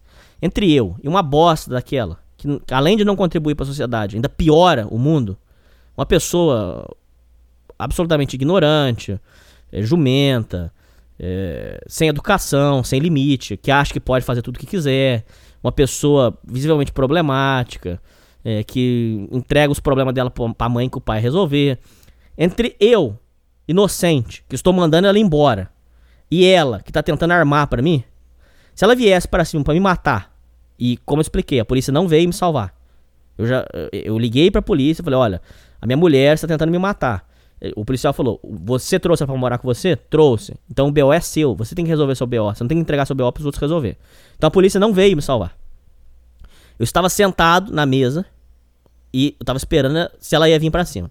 Se hipoteticamente minha mulher viesse pra cima pra me assassinar com uma faca, com um martelo, com uma marreta, se ela viesse pra cima pra me matar, eu, Hernani, pego a faca, tiro e dou uma no peito dela pra afundar. Pra afundar, fundo ela, dou uma facada nela. Eu não sou um homem de verdade? Aí eu trago a pergunta pra mais profundo do que isso. Um homem de verdade, ele tem que morrer por uma mulher? Que história que é essa? Que história idiota que é essa? Vocês estão entendendo como é que o buraco é mais embaixo? Vocês estão entendendo por que, que eu, eu, eu tô falando na sua cabeça tanto? E você, ouvinte, já deve estar de saco cheio, não deve estar aguentando mais. Mas você tá entendendo por que, que eu tô falando na sua cabeça? Eu sei que o programa, esse programa, ele, ele, ele é denso. Mas é porque a coisa não é simples assim. Então eles vão chegar pra vocês e vão falar assim, ó, um homem de verdade não, não encosta numa mulher. Olha, peraí, será que não? Até onde vai o limite dessa insanidade? De homem de verdade. Mais uma. Presta atenção, ouvinte. Acorda aí. Acorda. Eu tô falando. A parada que eu tô falando aqui, vocês não vão escutar em lugar nenhum. Eu tô falando, mandando o papo mais real possível pra você. Presta atenção nessa daqui. Quando eu era criança, o meu pai, o meu pai assumiu. O meu pai teve que responder no fórum. É, o meu pai é puto. Meu pai odeia esse negócio de conselho tutelar até hoje por causa disso que eu vou contar pra vocês. O meu pai se envolveu numa cagada com o conselho tutelar. O que, que foi a cagada? Tinha uma, criança, uma menina que era uma putona, desde, desde criança ela já era piranha, já fazia putaria. Depois veio. Depois ela caiu na droga, na prostituição. é, hoje eu não sei nem o que, que, que deu dessa criatura. Tem trocentos filhos. é, enfim. Mas. é, esta criança, que era uma menina, que não valia nada desde criança, começou a me perturbar. E ela era mais velha, porque ela já tinha bombado dois anos. A jumenta da criança repetiu dois anos. E ela era mais velha, começou a me atazanar e me perturbar. Aí, essa criança que começou a me perturbar, é... um dia o meu pai viu a menina, a criança, é, agredindo, não, fazendo, não é que tava me agredindo, mas viu ela fazendo alguma coisa, a menina fazendo alguma coisa pra mim. Não vou lembrar exatamente o que, que foi. Meu pai chegou e falou: "Olha, menina, você não tem, você nunca mais encosta no meu filho. Quando eu era criança, meu pai tinha um xodó comigo. Depois que eu cresci, aí ele perdeu o xodó. Porque aí é aquela historinha que a gente já trouxe aqui no programa. Quando é criança, quando é criança, aí é bonitinho pra tirar foto e tal. Aí quando aí cresce, aí o pai perde o amor na criança, né? Muito bem. Isso é muito bonito, viu? Isso, isso não é atitude de um homem de verdade. Porque você não entende, você não entende a limitação das coisas. Você acha que a criança vai ser criança pra sempre. E aí depois quando vira um adulto, que não era o adulto que você esperava, aí, é- aí não vale mais nada, aí não serve, aí não é meu filho, aí é vergonha da família. Isso não é postura de homem, mas eu não vou entrar nisso agora. Aí a menina, ele viu a criança, a menina mexendo comigo, fazendo alguma coisa. Meu pai veio e falou: "Olha, menina, você nunca mais encosta no meu filho, porque eu não, eu não- você não tem esse direito. Eu vou, eu vou, eu vou conversar com a sua mãe, tá?" Aí o meu pai saiu. Dali a alguns dias chegou o ofício do conselho tutelar dizendo que o meu pai tinha agredido a, a criança, que tinha agredido a, a, a filha dela. Meu pai não. meu- a- que fique bem claro.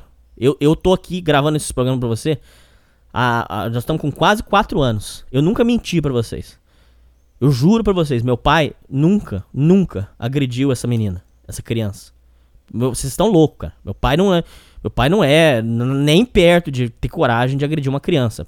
Que fique claro aqui pra vocês.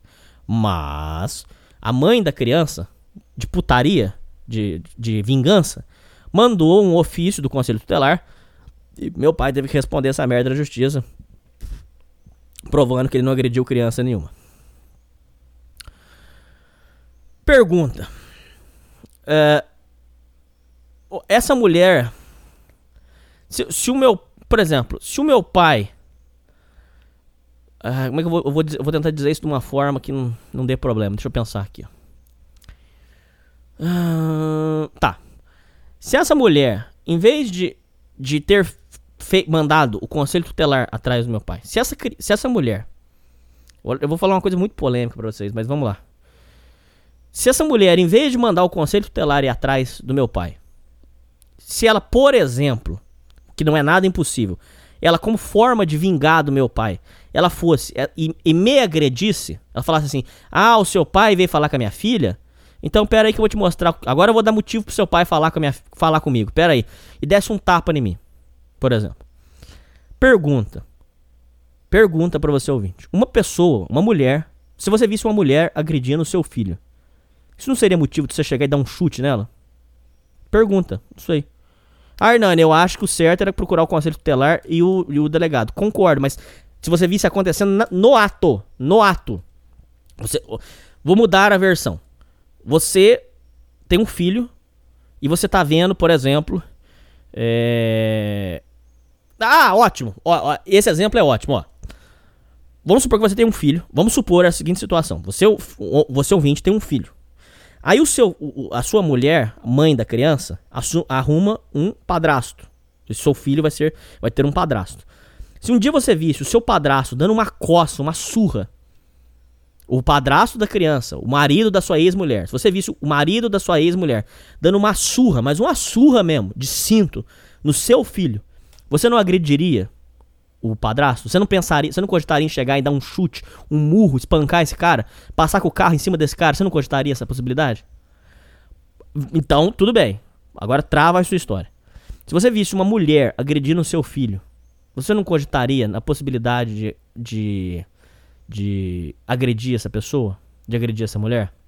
No ato, você tá vendo, você ouvinte, que tá escutando, eu não te conheço, mas vamos supor, imagine você, o seu filho, seu sangue, você tá vendo uma mulher batendo no seu filho.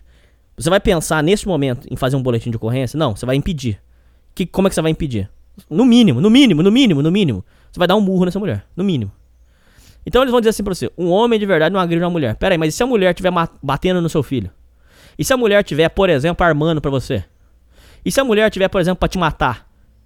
E se a mulher estiver, por exemplo, planejando algo contra você? E se a mulher tiver. É... Essa que eu vou dizer é delicado. Eu não vou falar. Eu não vou. Aqui, aqui é nebuloso. Se eu falar, vai dar merda. Mas vocês, para bons entendedores, já entenderam que não é sempre essa história de um homem de verdade.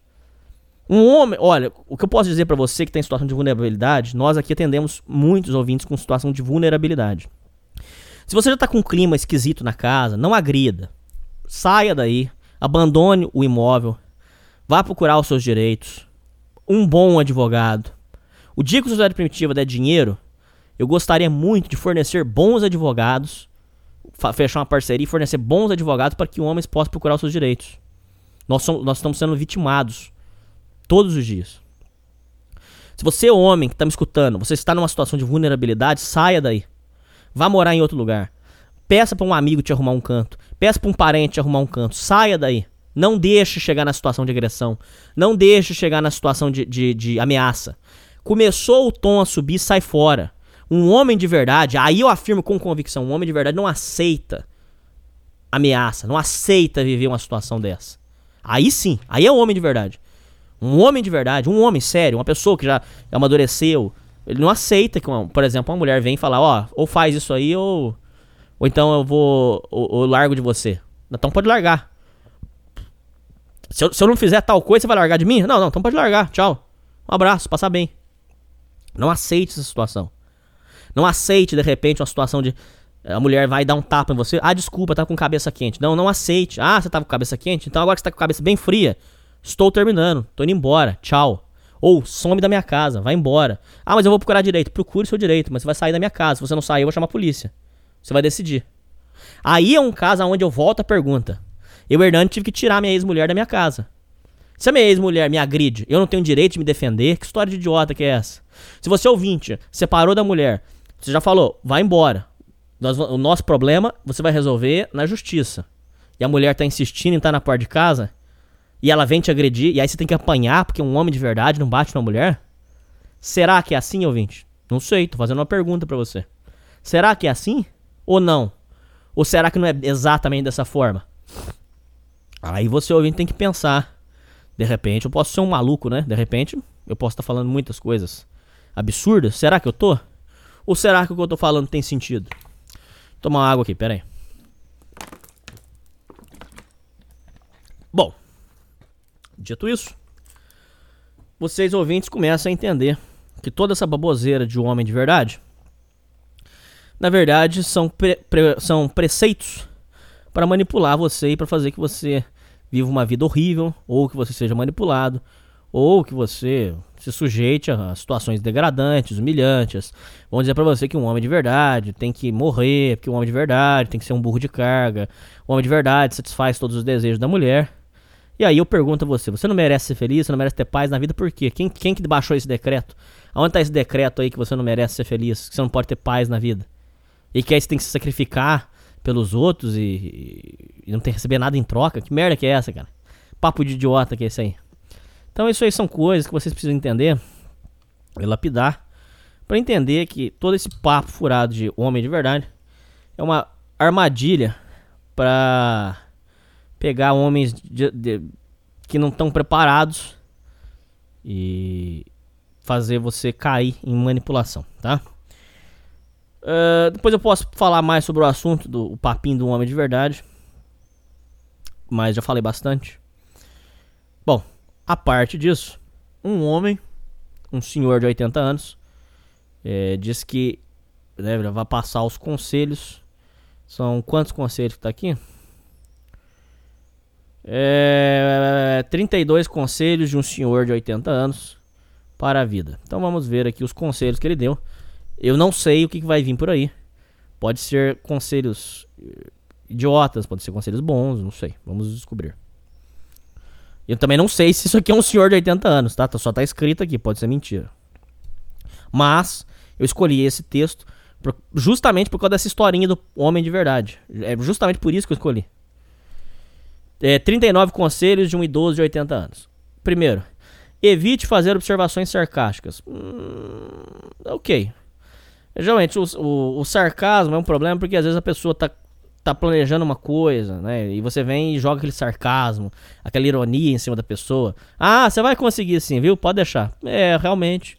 Ok, acho justo. É um, é um bom conselho. Se entrar em uma briga, bata primeiro e bata com força. Bom, esse é um, é, é um conselho bom. É, a título de curiosidade, ouvintes, muitas pessoas vão dizer assim pra vocês: Não, porque você tem que aprender arte marcial, porque você tem que pular, porque você tem que não sei o quê, porque vai. Nada, na verdade, nada, muito disso não vai ser aplicado, tá? Na teoria, na prática mesmo, na prática, prática real mesmo, um vai bater, o outro cai, vai vir a turma do deixa disso, vai separar ou vão chamar a polícia. Então, muito de- de- dessa história de briga aí, realmente, quem bate primeiro, e se bater bem, bem dado mesmo, queixo, saco, você derruba o cara. Tem sentido. Nunca ignore uma mão estendida. Bom, isso aqui tem a ver com outra coisa, que é a comunicação não verbal. Eu não tô achando aqui, mas tem uma parte que fala sobre outra coisa que tem a ver com comunicação não verbal. A questão de não ignore uma mão estendida não é porque é questão de ser homem de verdade. Isso aqui eles vão dizer pra vocês. Ah, um homem de verdade não nega a mão pro outro. Não, não tem nada a ver, gente. Para com essa conversa de idiota, cara. Para. A- a- negar a mão pro outro ou apertar a mão do outro sentado é só comunicação não verbal. Tem nada a ver com o homem de verdade. História em que um homem de verdade tem um aperto de mão forte. Não. O aperto de mão forte é comunicação não verbal. Apertar a mão é comunicação não verbal. É, apertar a mão sentado é comunicação não verbal. Eu, Hernani, vou gravar um programa mais completo da internet. Eu nunca vi nada parecido sobre comunicação não verbal. Eu vou trazer um guia pra vocês que vai, vai arrebentar com todo mundo. Vocês vão ver o programa que eu vou gravar. Mas, só pra não deixar vocês sem nada, ah, existe uma comunicação não verbal sendo expressa quando o seu, o seu aperto de mão é fraco. Ele não passa postura, ele não passa firmeza. Ele não passa comprometimento. Um aperto de mão fraco não passa credibilidade. É outra coisa, apertar a mão do outro sentado é muito. passa um, um tom muito de desmazelo, desinteresse. Imagina que você é uma pessoa que você vai conhecer. Imagina que você vai conhecer uma pessoa. Aí quando você vai conhecer essa pessoa, essa pessoa não tem um trabalho de levantar da mesa e apertar sua mão. Isso demonstra desinteresse, isso demonstra. é, Como é que eu vou explicar pra vocês? Comuni- É comunicação não verbal. Ele tá dizendo de forma não verbal que a, a sua presença é tão bosta, você é uma pessoa tão é, desinteressante, o desprezo dele por você é tão grande que ele não é capaz de levantar e apertar sua mão. Aí você, ouvinte, com certa razão, vai dizer assim: pô, mas às vezes o cara tá com. É, às vezes o cara tá cansado e não levantou. Bom, você pode não querer expressar essa ideia. No, no programa de comunicação não verbal eu vou explicar isso, mas às vezes você não quer expressar uma ideia, mas de forma não verbal você está expressando ela.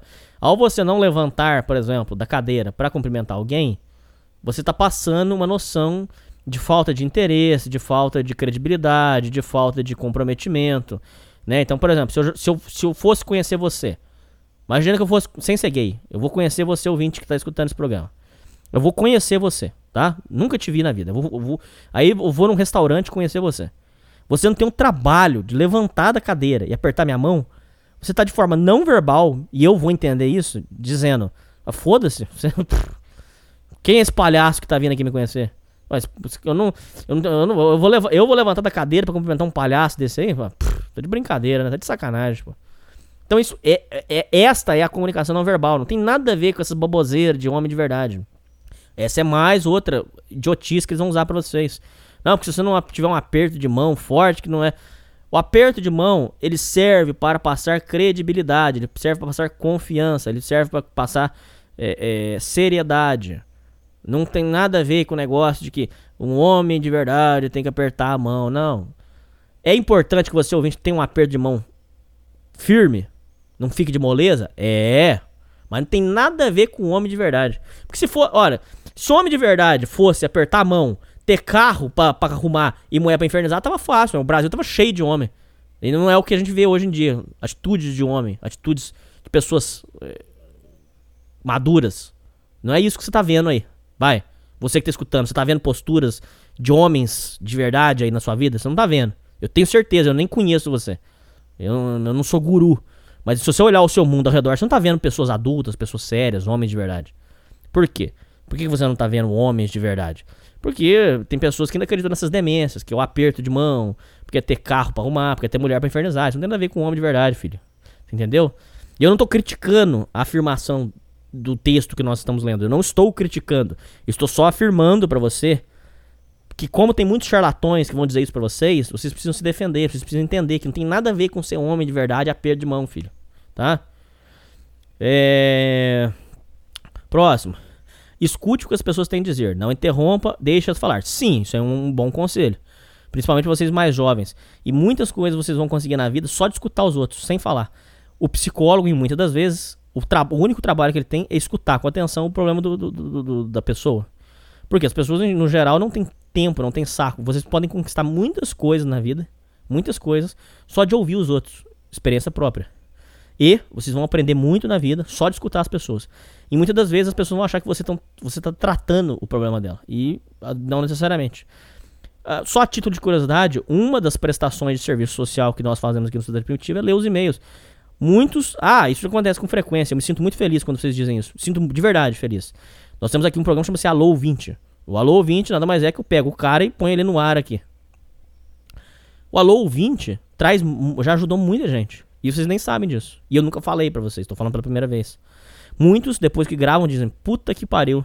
Eu sempre quis falar isso e ninguém me escutava, cara. Pô, nossa, descarreguei. Por quê? Porque a, a pessoa, muitas vezes, ela só precisa ser escutada. Uh, esse é um tema muito sensível, muito delicado, mas o amor cura. O amor, a empatia, o interesse, isso cura. Às vezes a pessoa ela só quer ser escutada.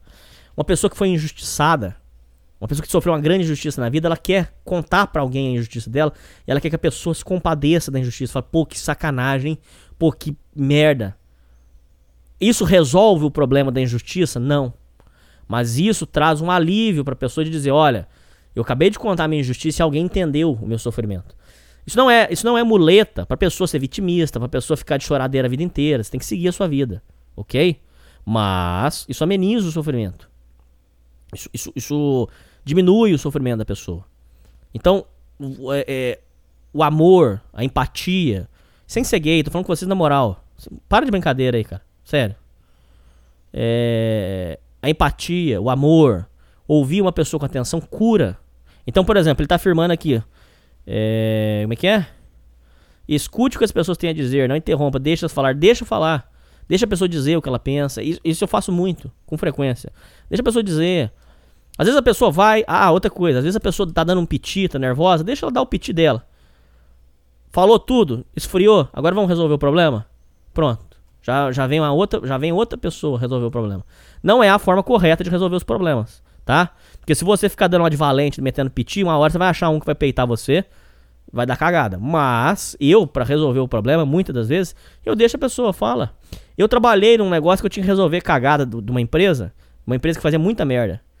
E desonestidade, pilantragem. Primeira coisa que eu fazia, fala o seu problema, filho. Aí o cara falava. Que essa empresa é uma bosta. Nossa, cara, cansei de fazer isso. Ouvintes, eu fui, eu fui terapeuta não formado de milhares e milhares de pessoas. Tô afirmando com convicção, milhares. O cara vinha, falava para mim que a vida tava uma merda. Ele, falava, ele não falava só problemas da empresa, ele falava que a vida tava uma merda, que não sei o quê. No final, eu sempre recebia uh, boas classificações, eu sempre recebia bons elogios, oportunidades. Pessoas que, me, que queriam me oferecer emprego. Já aconteceu. Olha, se você morasse por aqui, eu te contratava é, elogios. É, teve uma senhora que pediu meu número porque queria mandar uma ajuda para mim. Porque uh, ouvir as pessoas é realmente muito, muito bom. É, é muito positivo. Então esse é um bom conselho pra você aí que tá seguindo a sua vida, tá? Tem nada a ver com um homem de verdade, tá? Só pra deixar claro aqui. Tem que um homem de verdade escuta os outros, tá? É separa. Conselho útil pra vida. OK. Vale pra vida. Não tem nada com o negócio de um homem de verdade. É... Guarde segredos, ok. Guardar segredo é importante, porque senão você ouvinte pode acabar sendo assassinado, dependendo do segredo, tá? É, empreste apenas os livros que você espera não ver novamente. Tá, isso aqui é uma. Visivelmente. Isso aqui ele tá querendo usar uma, uma forma. Uma alegoria para dizer aqui. Por exemplo, é, você nunca empresta dinheiro contando 100% que o dinheiro vai voltar, tá, ouvinte? Por exemplo, vou emprestar o dinheiro que eu ia comprar, vai, um terreno. Eu preciso desse dinheiro. Não, você precisa desse dinheiro, então você não empresta. Você entendeu? Se você precisa desse dinheiro. E, com um adicional. Emprestar dinheiro pra amigo tem um problema. Se o amigo não pagar, perdeu a amizade. Pode ser dois reais, não interessa. Pode ser dois reais. Uma, um, não, mas é, é que vocês têm que entender que tem que separar os assuntos. Por exemplo, uma coisa é o amigo chegar e falar assim: ouvinte, você me. Vamos supor, eu com você. Eu e você. Eu chego pra você, ouvinte. Ouvinte, eu tô precisando de dois reais. Você me dá dois reais? Aí você ouvinte tira a carteira e me dá dois reais. É um exemplo.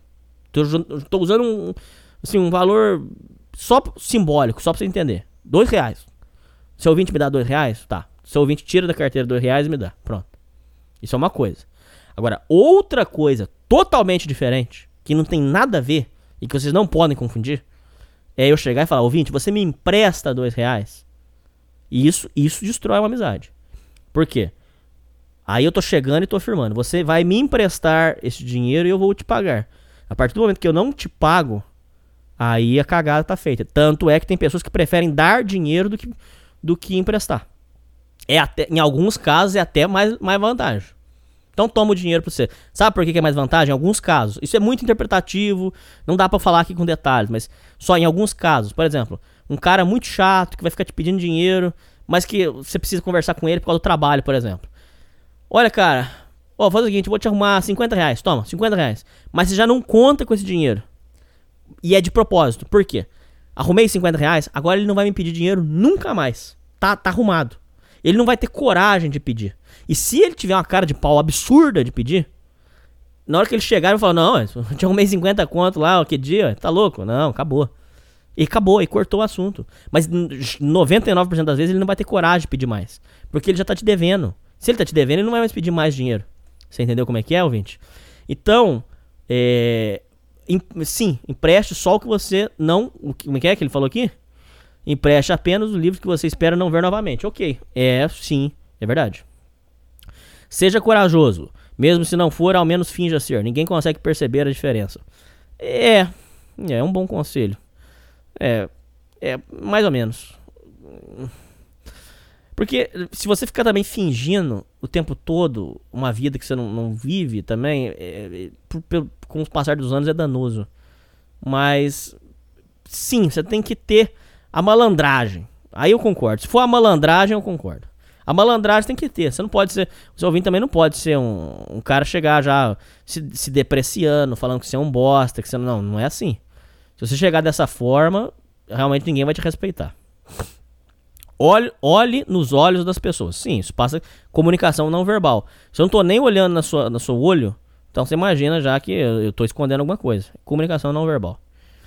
Não tem nada a ver com, com ser homem. Mas sim, sim, é esperado que você, homem, olhe no olho das pessoas. Porque você não tá devendo nada, porque você não é vagabundo, porque você não é. É esperado que você, ouvinte, homem, olhe no olho das pessoas. Mas não tem nada a ver com o negócio de homem de verdade, olhe no olho das pessoas, tá? Isso é. Fora. Escolha a companheira da sua vida com cuidado. A partir dessa decisão, virão 80% de toda a sua felicidade ou miséria. Concordo. Se a casa do seu vizinho está em chamas, a sua também está em perigo. Tá. Isso aqui, visivelmente, é uma outra alegoria. Esse texto aqui tá cheio de. Pelo jeito, vai ser cheio de alegorias.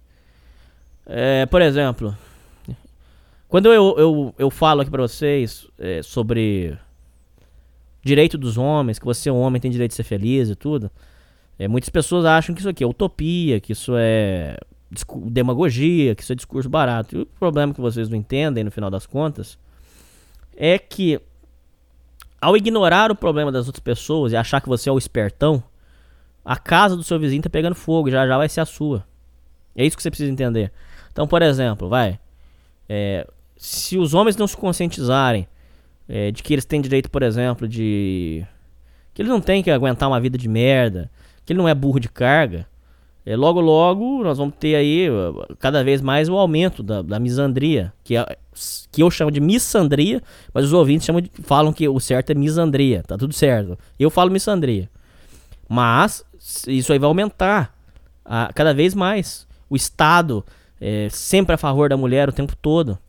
Por quê? Porque a casa do seu vizinho tá pegando fogo. Se você ignorar isso, ah, os homens que se fodam, então o problema só vai aumentar. Como que você pode tentar, tentar impedir o, o- o aumento desse, desse incêndio? Você lutando, resistindo, não se entregando, indo atrás, tendo interesse, é, né? Você, ouvinte, como pessoa, não sendo um, um manipulado, não caindo em historinha de homem de verdade. Isso realmente resolve. Pelo menos muda a sua perspectiva do problema. Então, a casa do seu vizinho tá pegando fogo. Logo, logo vai ser a sua. Concordo. É um bom conselho? É. Então, não adianta você ouvinte achar. Por isso que eu muitas vezes bato na tecla da brasilidade, de ser brasileiro. É, existe um, um, um vagabundo aí, safado, que é metido a, professor. Se eu, ô, se eu abrir a boca, eu derrubo muita gente, cara.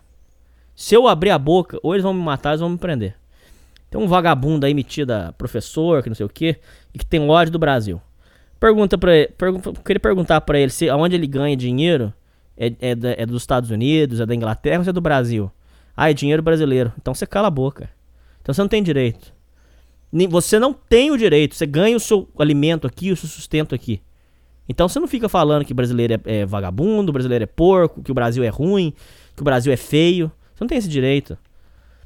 Ô, ô, gente, fala agora pra vocês. O boi e a vaca, aonde eles fazem cocô, olha como é que é um bicho inteligente. Aonde ele faz cocô, ele demora, em média, o pessoal que mexe com vaca vai, vai falar que eu, vai dizer se eu tô me falando mentira.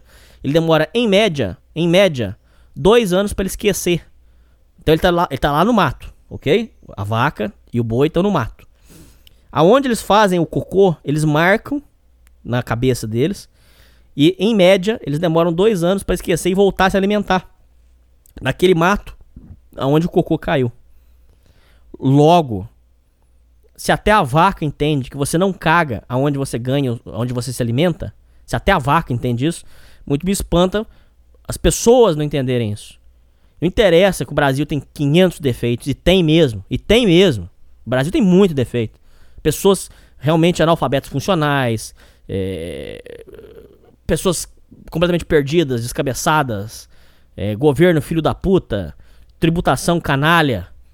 Mas você não tem o direito, como esse vagabundo e muitos outros têm, de vir falar que o brasileiro, por exemplo, é. O brasileiro é um povo de merda. Não, pera aí. O brasileiro é um povo fudido, um povo que acorda cedo, trabalha pra caralho, passa o ano inteiro numa merda desgramada. Como é que você tá chamando esse povo de. Como é que você pode ter coragem de falar que esse povo é vagabundo? Como é que você tem coragem de falar que esse povo não, não luta? Esse povo luta muito. O- os seus antepassados, você que tá ouvindo, isso não é uma coincidência, não. Eu já falei isso aqui no programa e vou repetir, eu quero fazer cada vez mais. Você que tá escutando esse programa, isso não é uma mera coincidência do acaso. Ó, deu uma coincidência aí, nasceu o ouvinte, ó, você não tem história, não. Você que tá ouvindo, se você pensa dessa forma, você foi manipulado.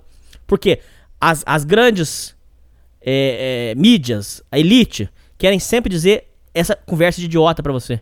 Que você não. Que é tudo igual. Que é, é tudo igual. Tudo igual. Tudo é a mesma coisa. Não é não. Não, não, não é não. Não todas as raças não são iguais. Não tô dizendo. Não tem nada a ver com supremacia. Nada a ver. Zero, zero, zero. Mas as raças não são iguais. Não, não. Mentira, mentira. O negro tem uma história, o branco tem uma história, o pardo tem uma história, o japonês tem uma história, o asiático tem uma história, o amarelo. Não é, não é tudo igual, não. Não, não, não. Você ouvinte tem uma história. Você que tá escutando esse programa, você tem uma história. Qual, eu, eu gostaria de um dia que você me contasse a sua história. Eu- qual é a história do seu antepassado? O seu pai tem uma história, o seu avô tem uma história, o seu bisavô tem uma história. De repente seu bisavô veio de outro país pra cá, pra tentar a vida. E aí ele, ele, ele, jun- ele conheceu uma brasileira aqui, e aí formaram um- uma, uma história, tiveram uma história pra contar.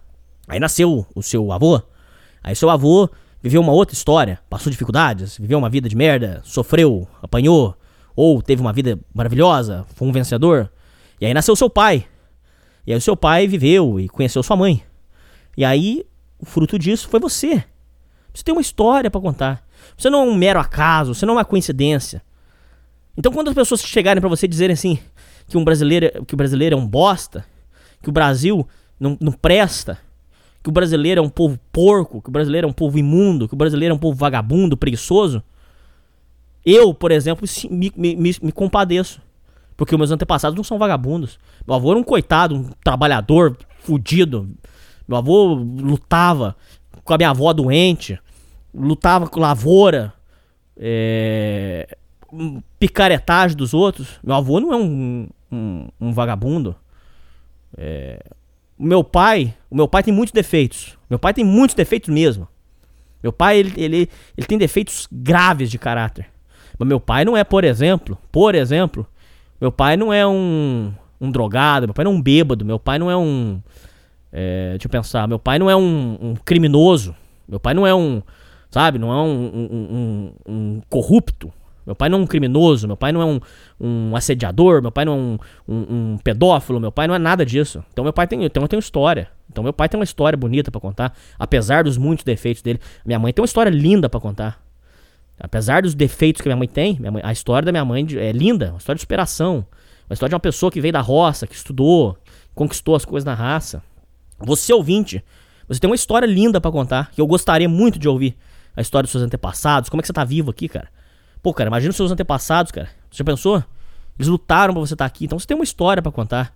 Então não tem direito. Então uma pessoa não tem o direito de vir aqui falar. E não é que eu sou ufanista, nacionalista, pelo amor de Deus. Acorda, ouvinte. Acorda, eu tô, eu tô lutando aqui para ver se você. Se você é, o problema é que você, muitos de vocês já perderam tanta esperança que vocês não conseguem mais nem escutar. Não é que, não é que eu sou ufanista, não é que eu sou nacionalista, não. Eu estou dizendo para você que esse solo aqui é o que deu o alimento, deu o meu sustento, que deu o sustento dos meus antepassados. Então eu não tenho direito, um vagabundo, safado, não tenho direito de vir falar para mim, por exemplo, que esse país aqui é um, é um país é, de, de gente vagabunda, de gente que pilantra. Não tenho direito. Porque esse aqui é o solo onde eu ganho meu sustento. Onde eu ganhei muitos anos do meu sustento. Entendeu? Esse aqui é o solo que de repente é a terra da oportunidade para muita gente. Ah, mas eu não consigo nada. Então, você não consegue nada, mas tem outras pessoas que estão louquinhas para tentar uma sorte aqui.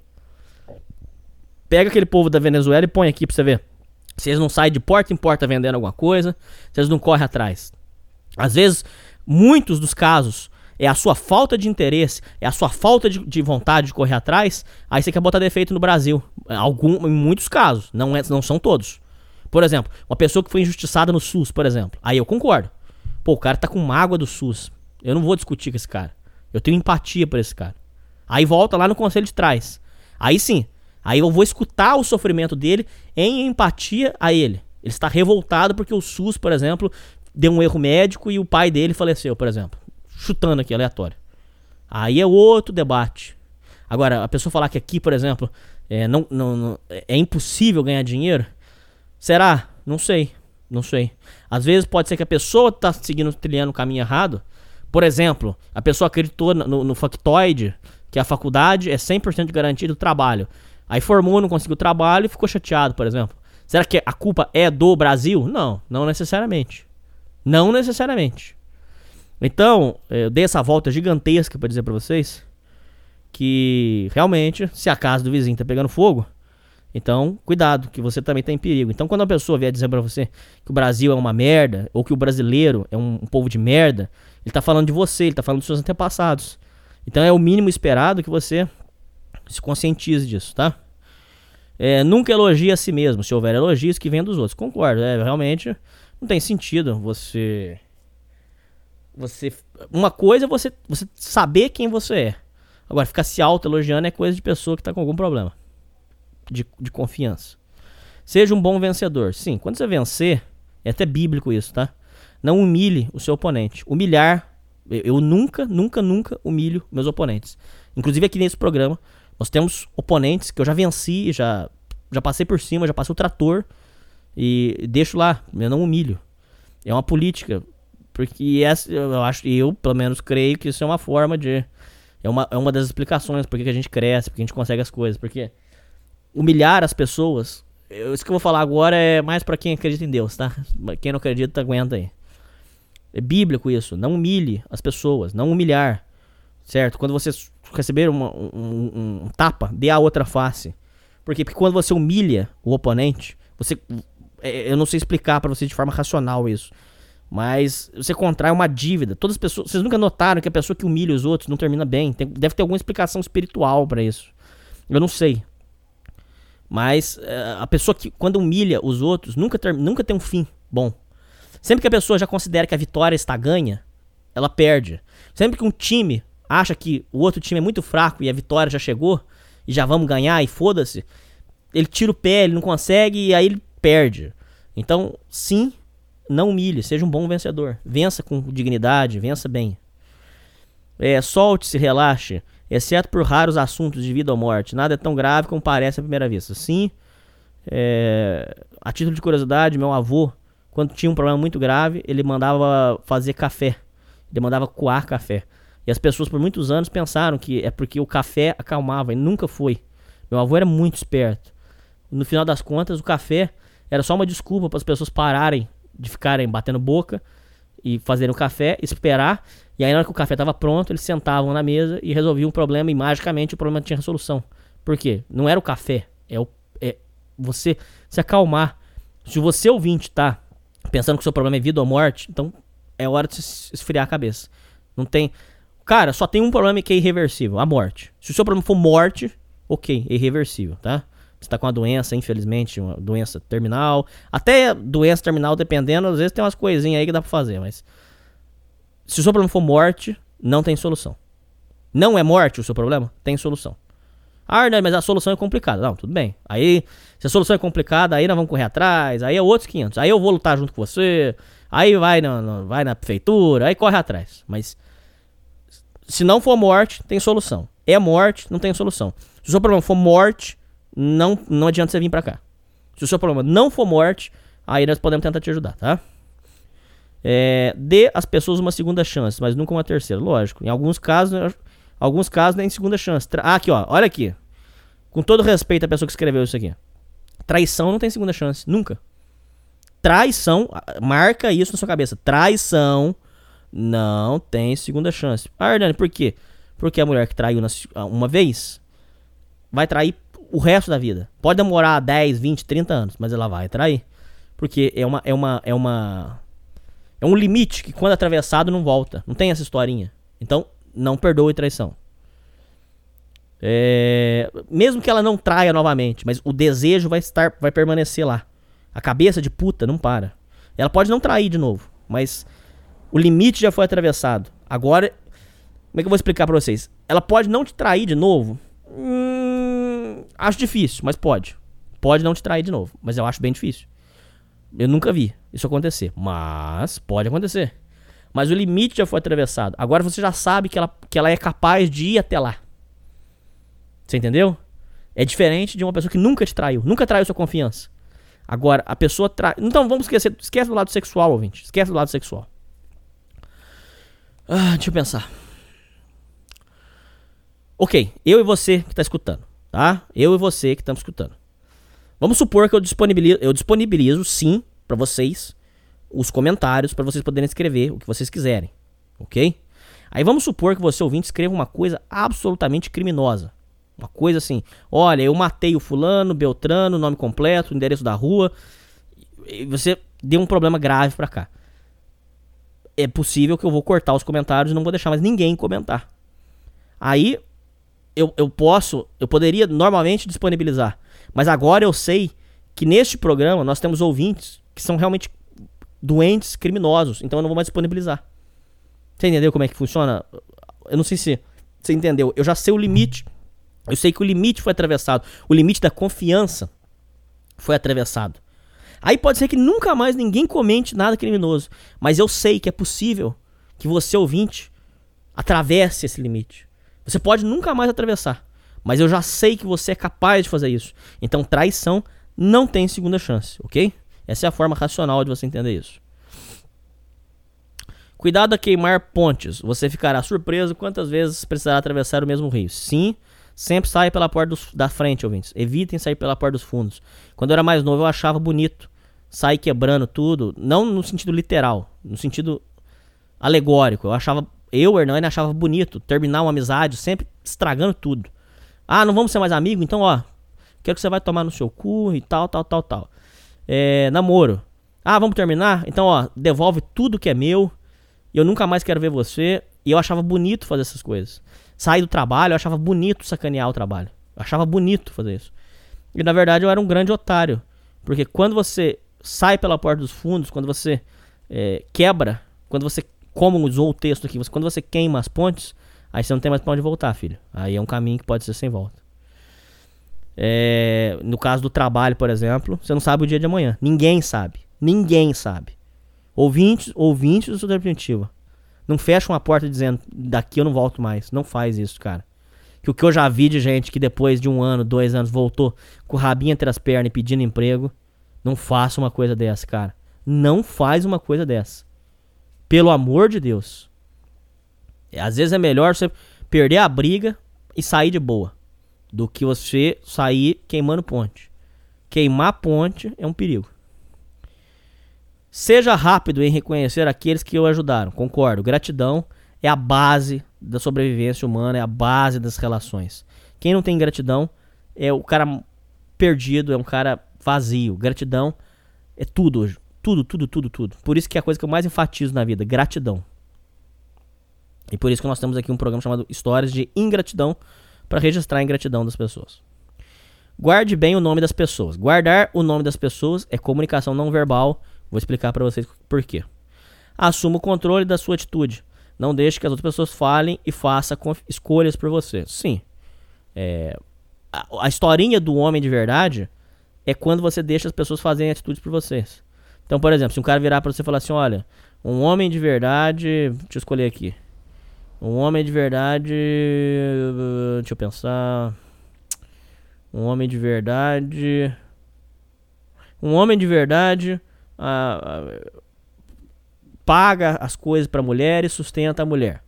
Olha, isso é uma atitude que você tá deixando alguém escolher o que, que supostamente um homem de verdade faz por você. Você quer, por exemplo, pagar um estudo pra sua mulher, por exemplo? Tudo bem, pague.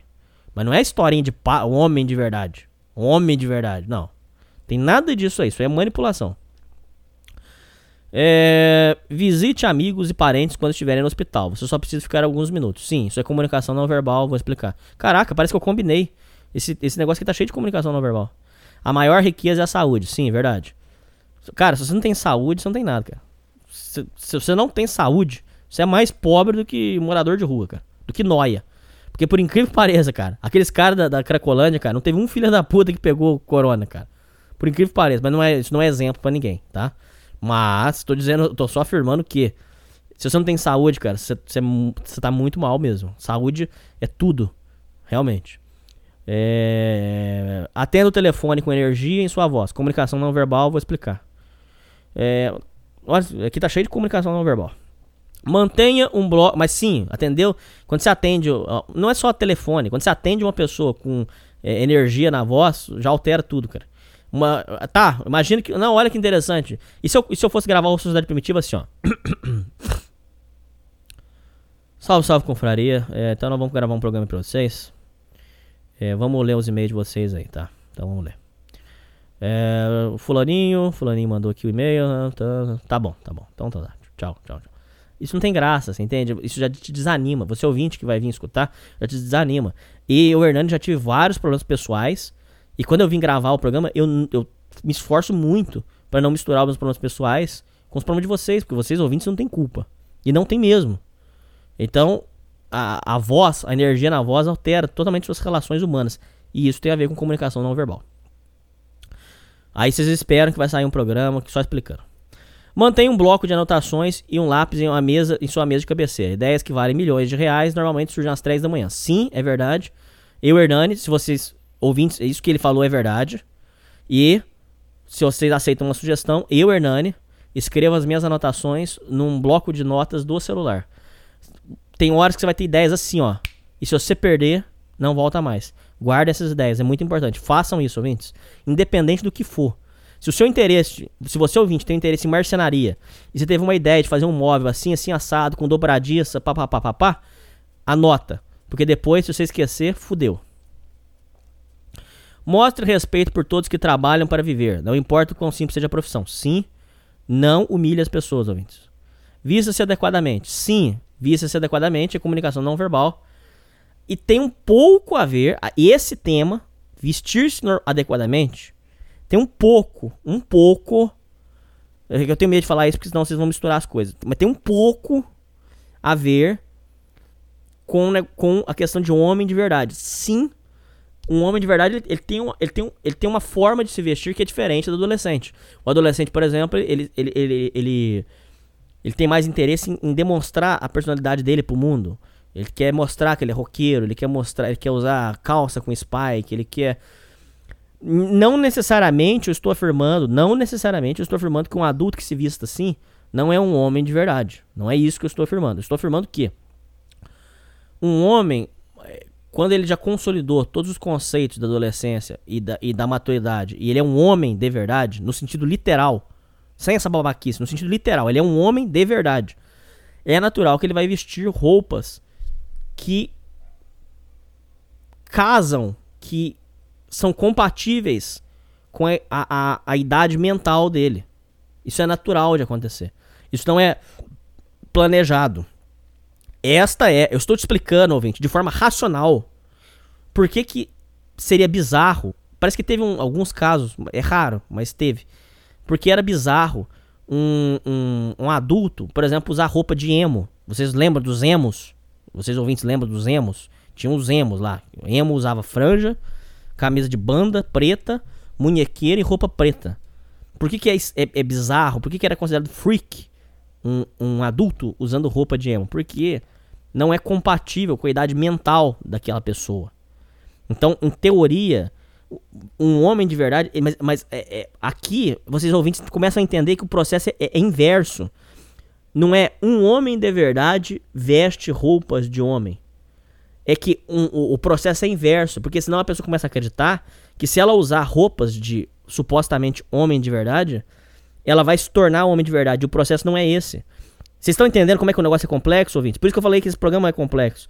Não- vo- você não virou homem de verdade porque você vestiu roupa de homem de verdade. É um processo natural que você, ouvinte, não vai querer, por exemplo, usar, vai, franja de emo tampando a cara. Por que, que você, ouvinte, não vai querer usar uma franja tampando a sua cara? Por quê? Por que, que você, ouvinte, tô perguntando. Por que, que você, ouvinte, não vai querer usar franja tampando a sua cara? Porque é ruim pra andar, porque é incômodo, porque não, é esquisito, porque não, é, é coisa de, de afeminado. Então você, ouvinte, não vai querer usar uma franja tampando a sua cara, porque é feio, porque, porque é incômodo, porque é ruim pra andar, porque soa, porque não é uma coisa que não é uma coisa compatível com a sua idade mental. Você entende esse conceito? Agora, não, não tem nada a ver com. Ah, então eu vou usar agora uma calça de. eh, Uma calça jeans, uma camisa de botão. Ah, agora eu virei homem de verdade. Não, não tem nada a ver. O processo é inverso. Não é essa historinha aqui. Vestir roupa de homem de verdade, você vira homem de verdade. Não tem nada a ver, ouvinte. Vocês entendem isso? Eu sei que é xarope de entender, mas é, é essa a ideia. Deixa eu tomar água aqui, ouvinte, peraí.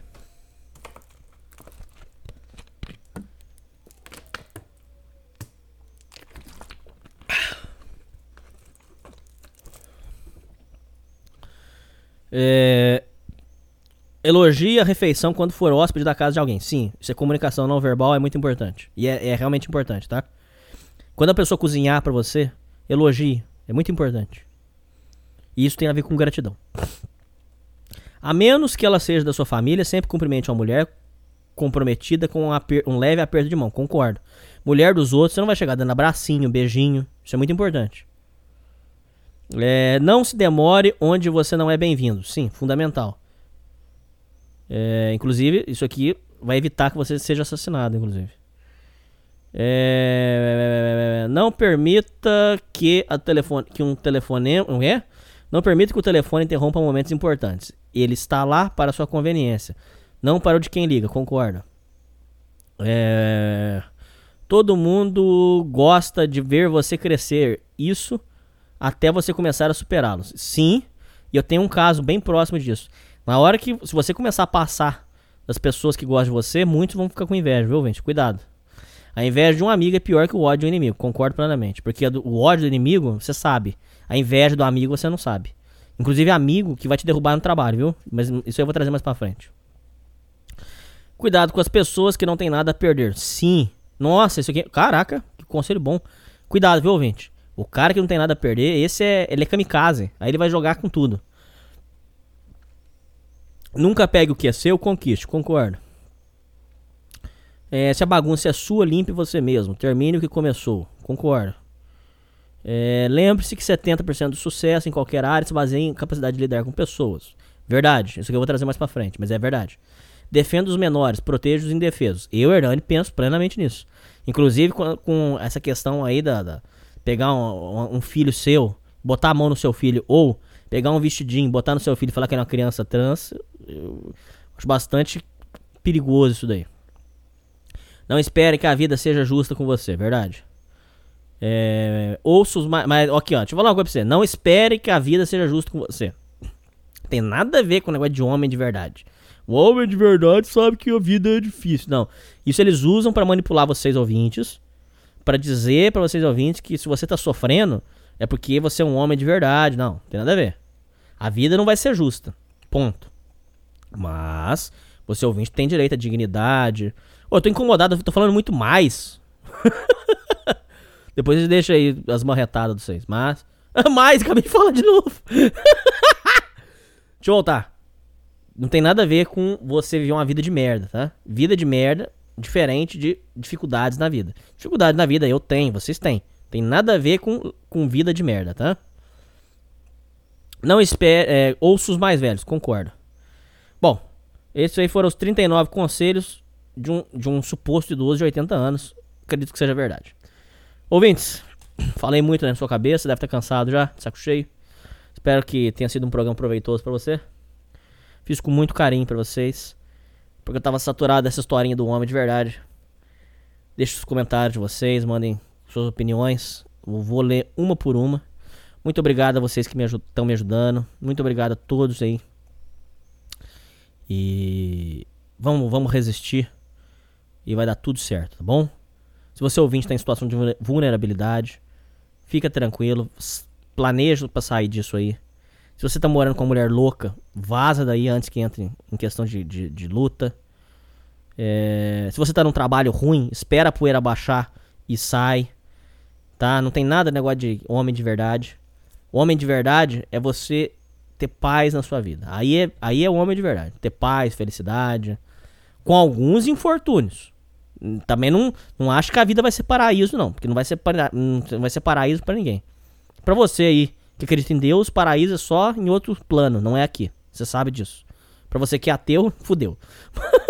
Mas você entenda que infortúnios é diferente de vida infernal. Não tem nada a ver.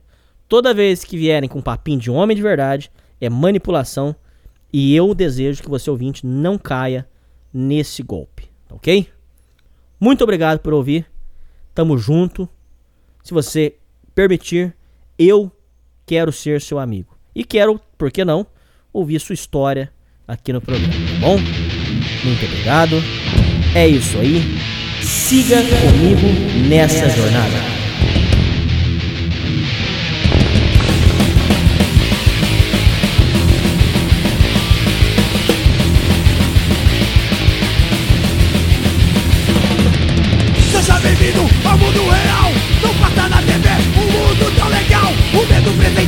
em cada esquina e presenteia Por mais uma chacina, tá legal?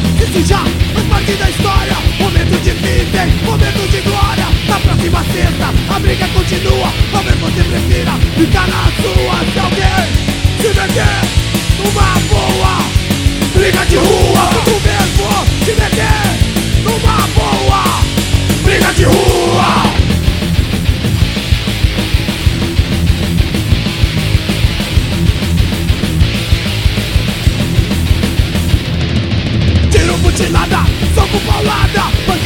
e pedrada Minutos eternos, o pesadelo não acaba. Talvez ninguém morra, talvez não sobre nada Não importa agora. Quem bateu primeiro? O show acabou e tu saiu inteiro. Mas na próxima testa a briga continua. Talvez você prefira ficar na tua Se alguém se meter numa boa Briga de rua. Tu mesmo se meter numa boa Briga de rua Briga de rua. Briga de rua. Briga de rua. Briga de rua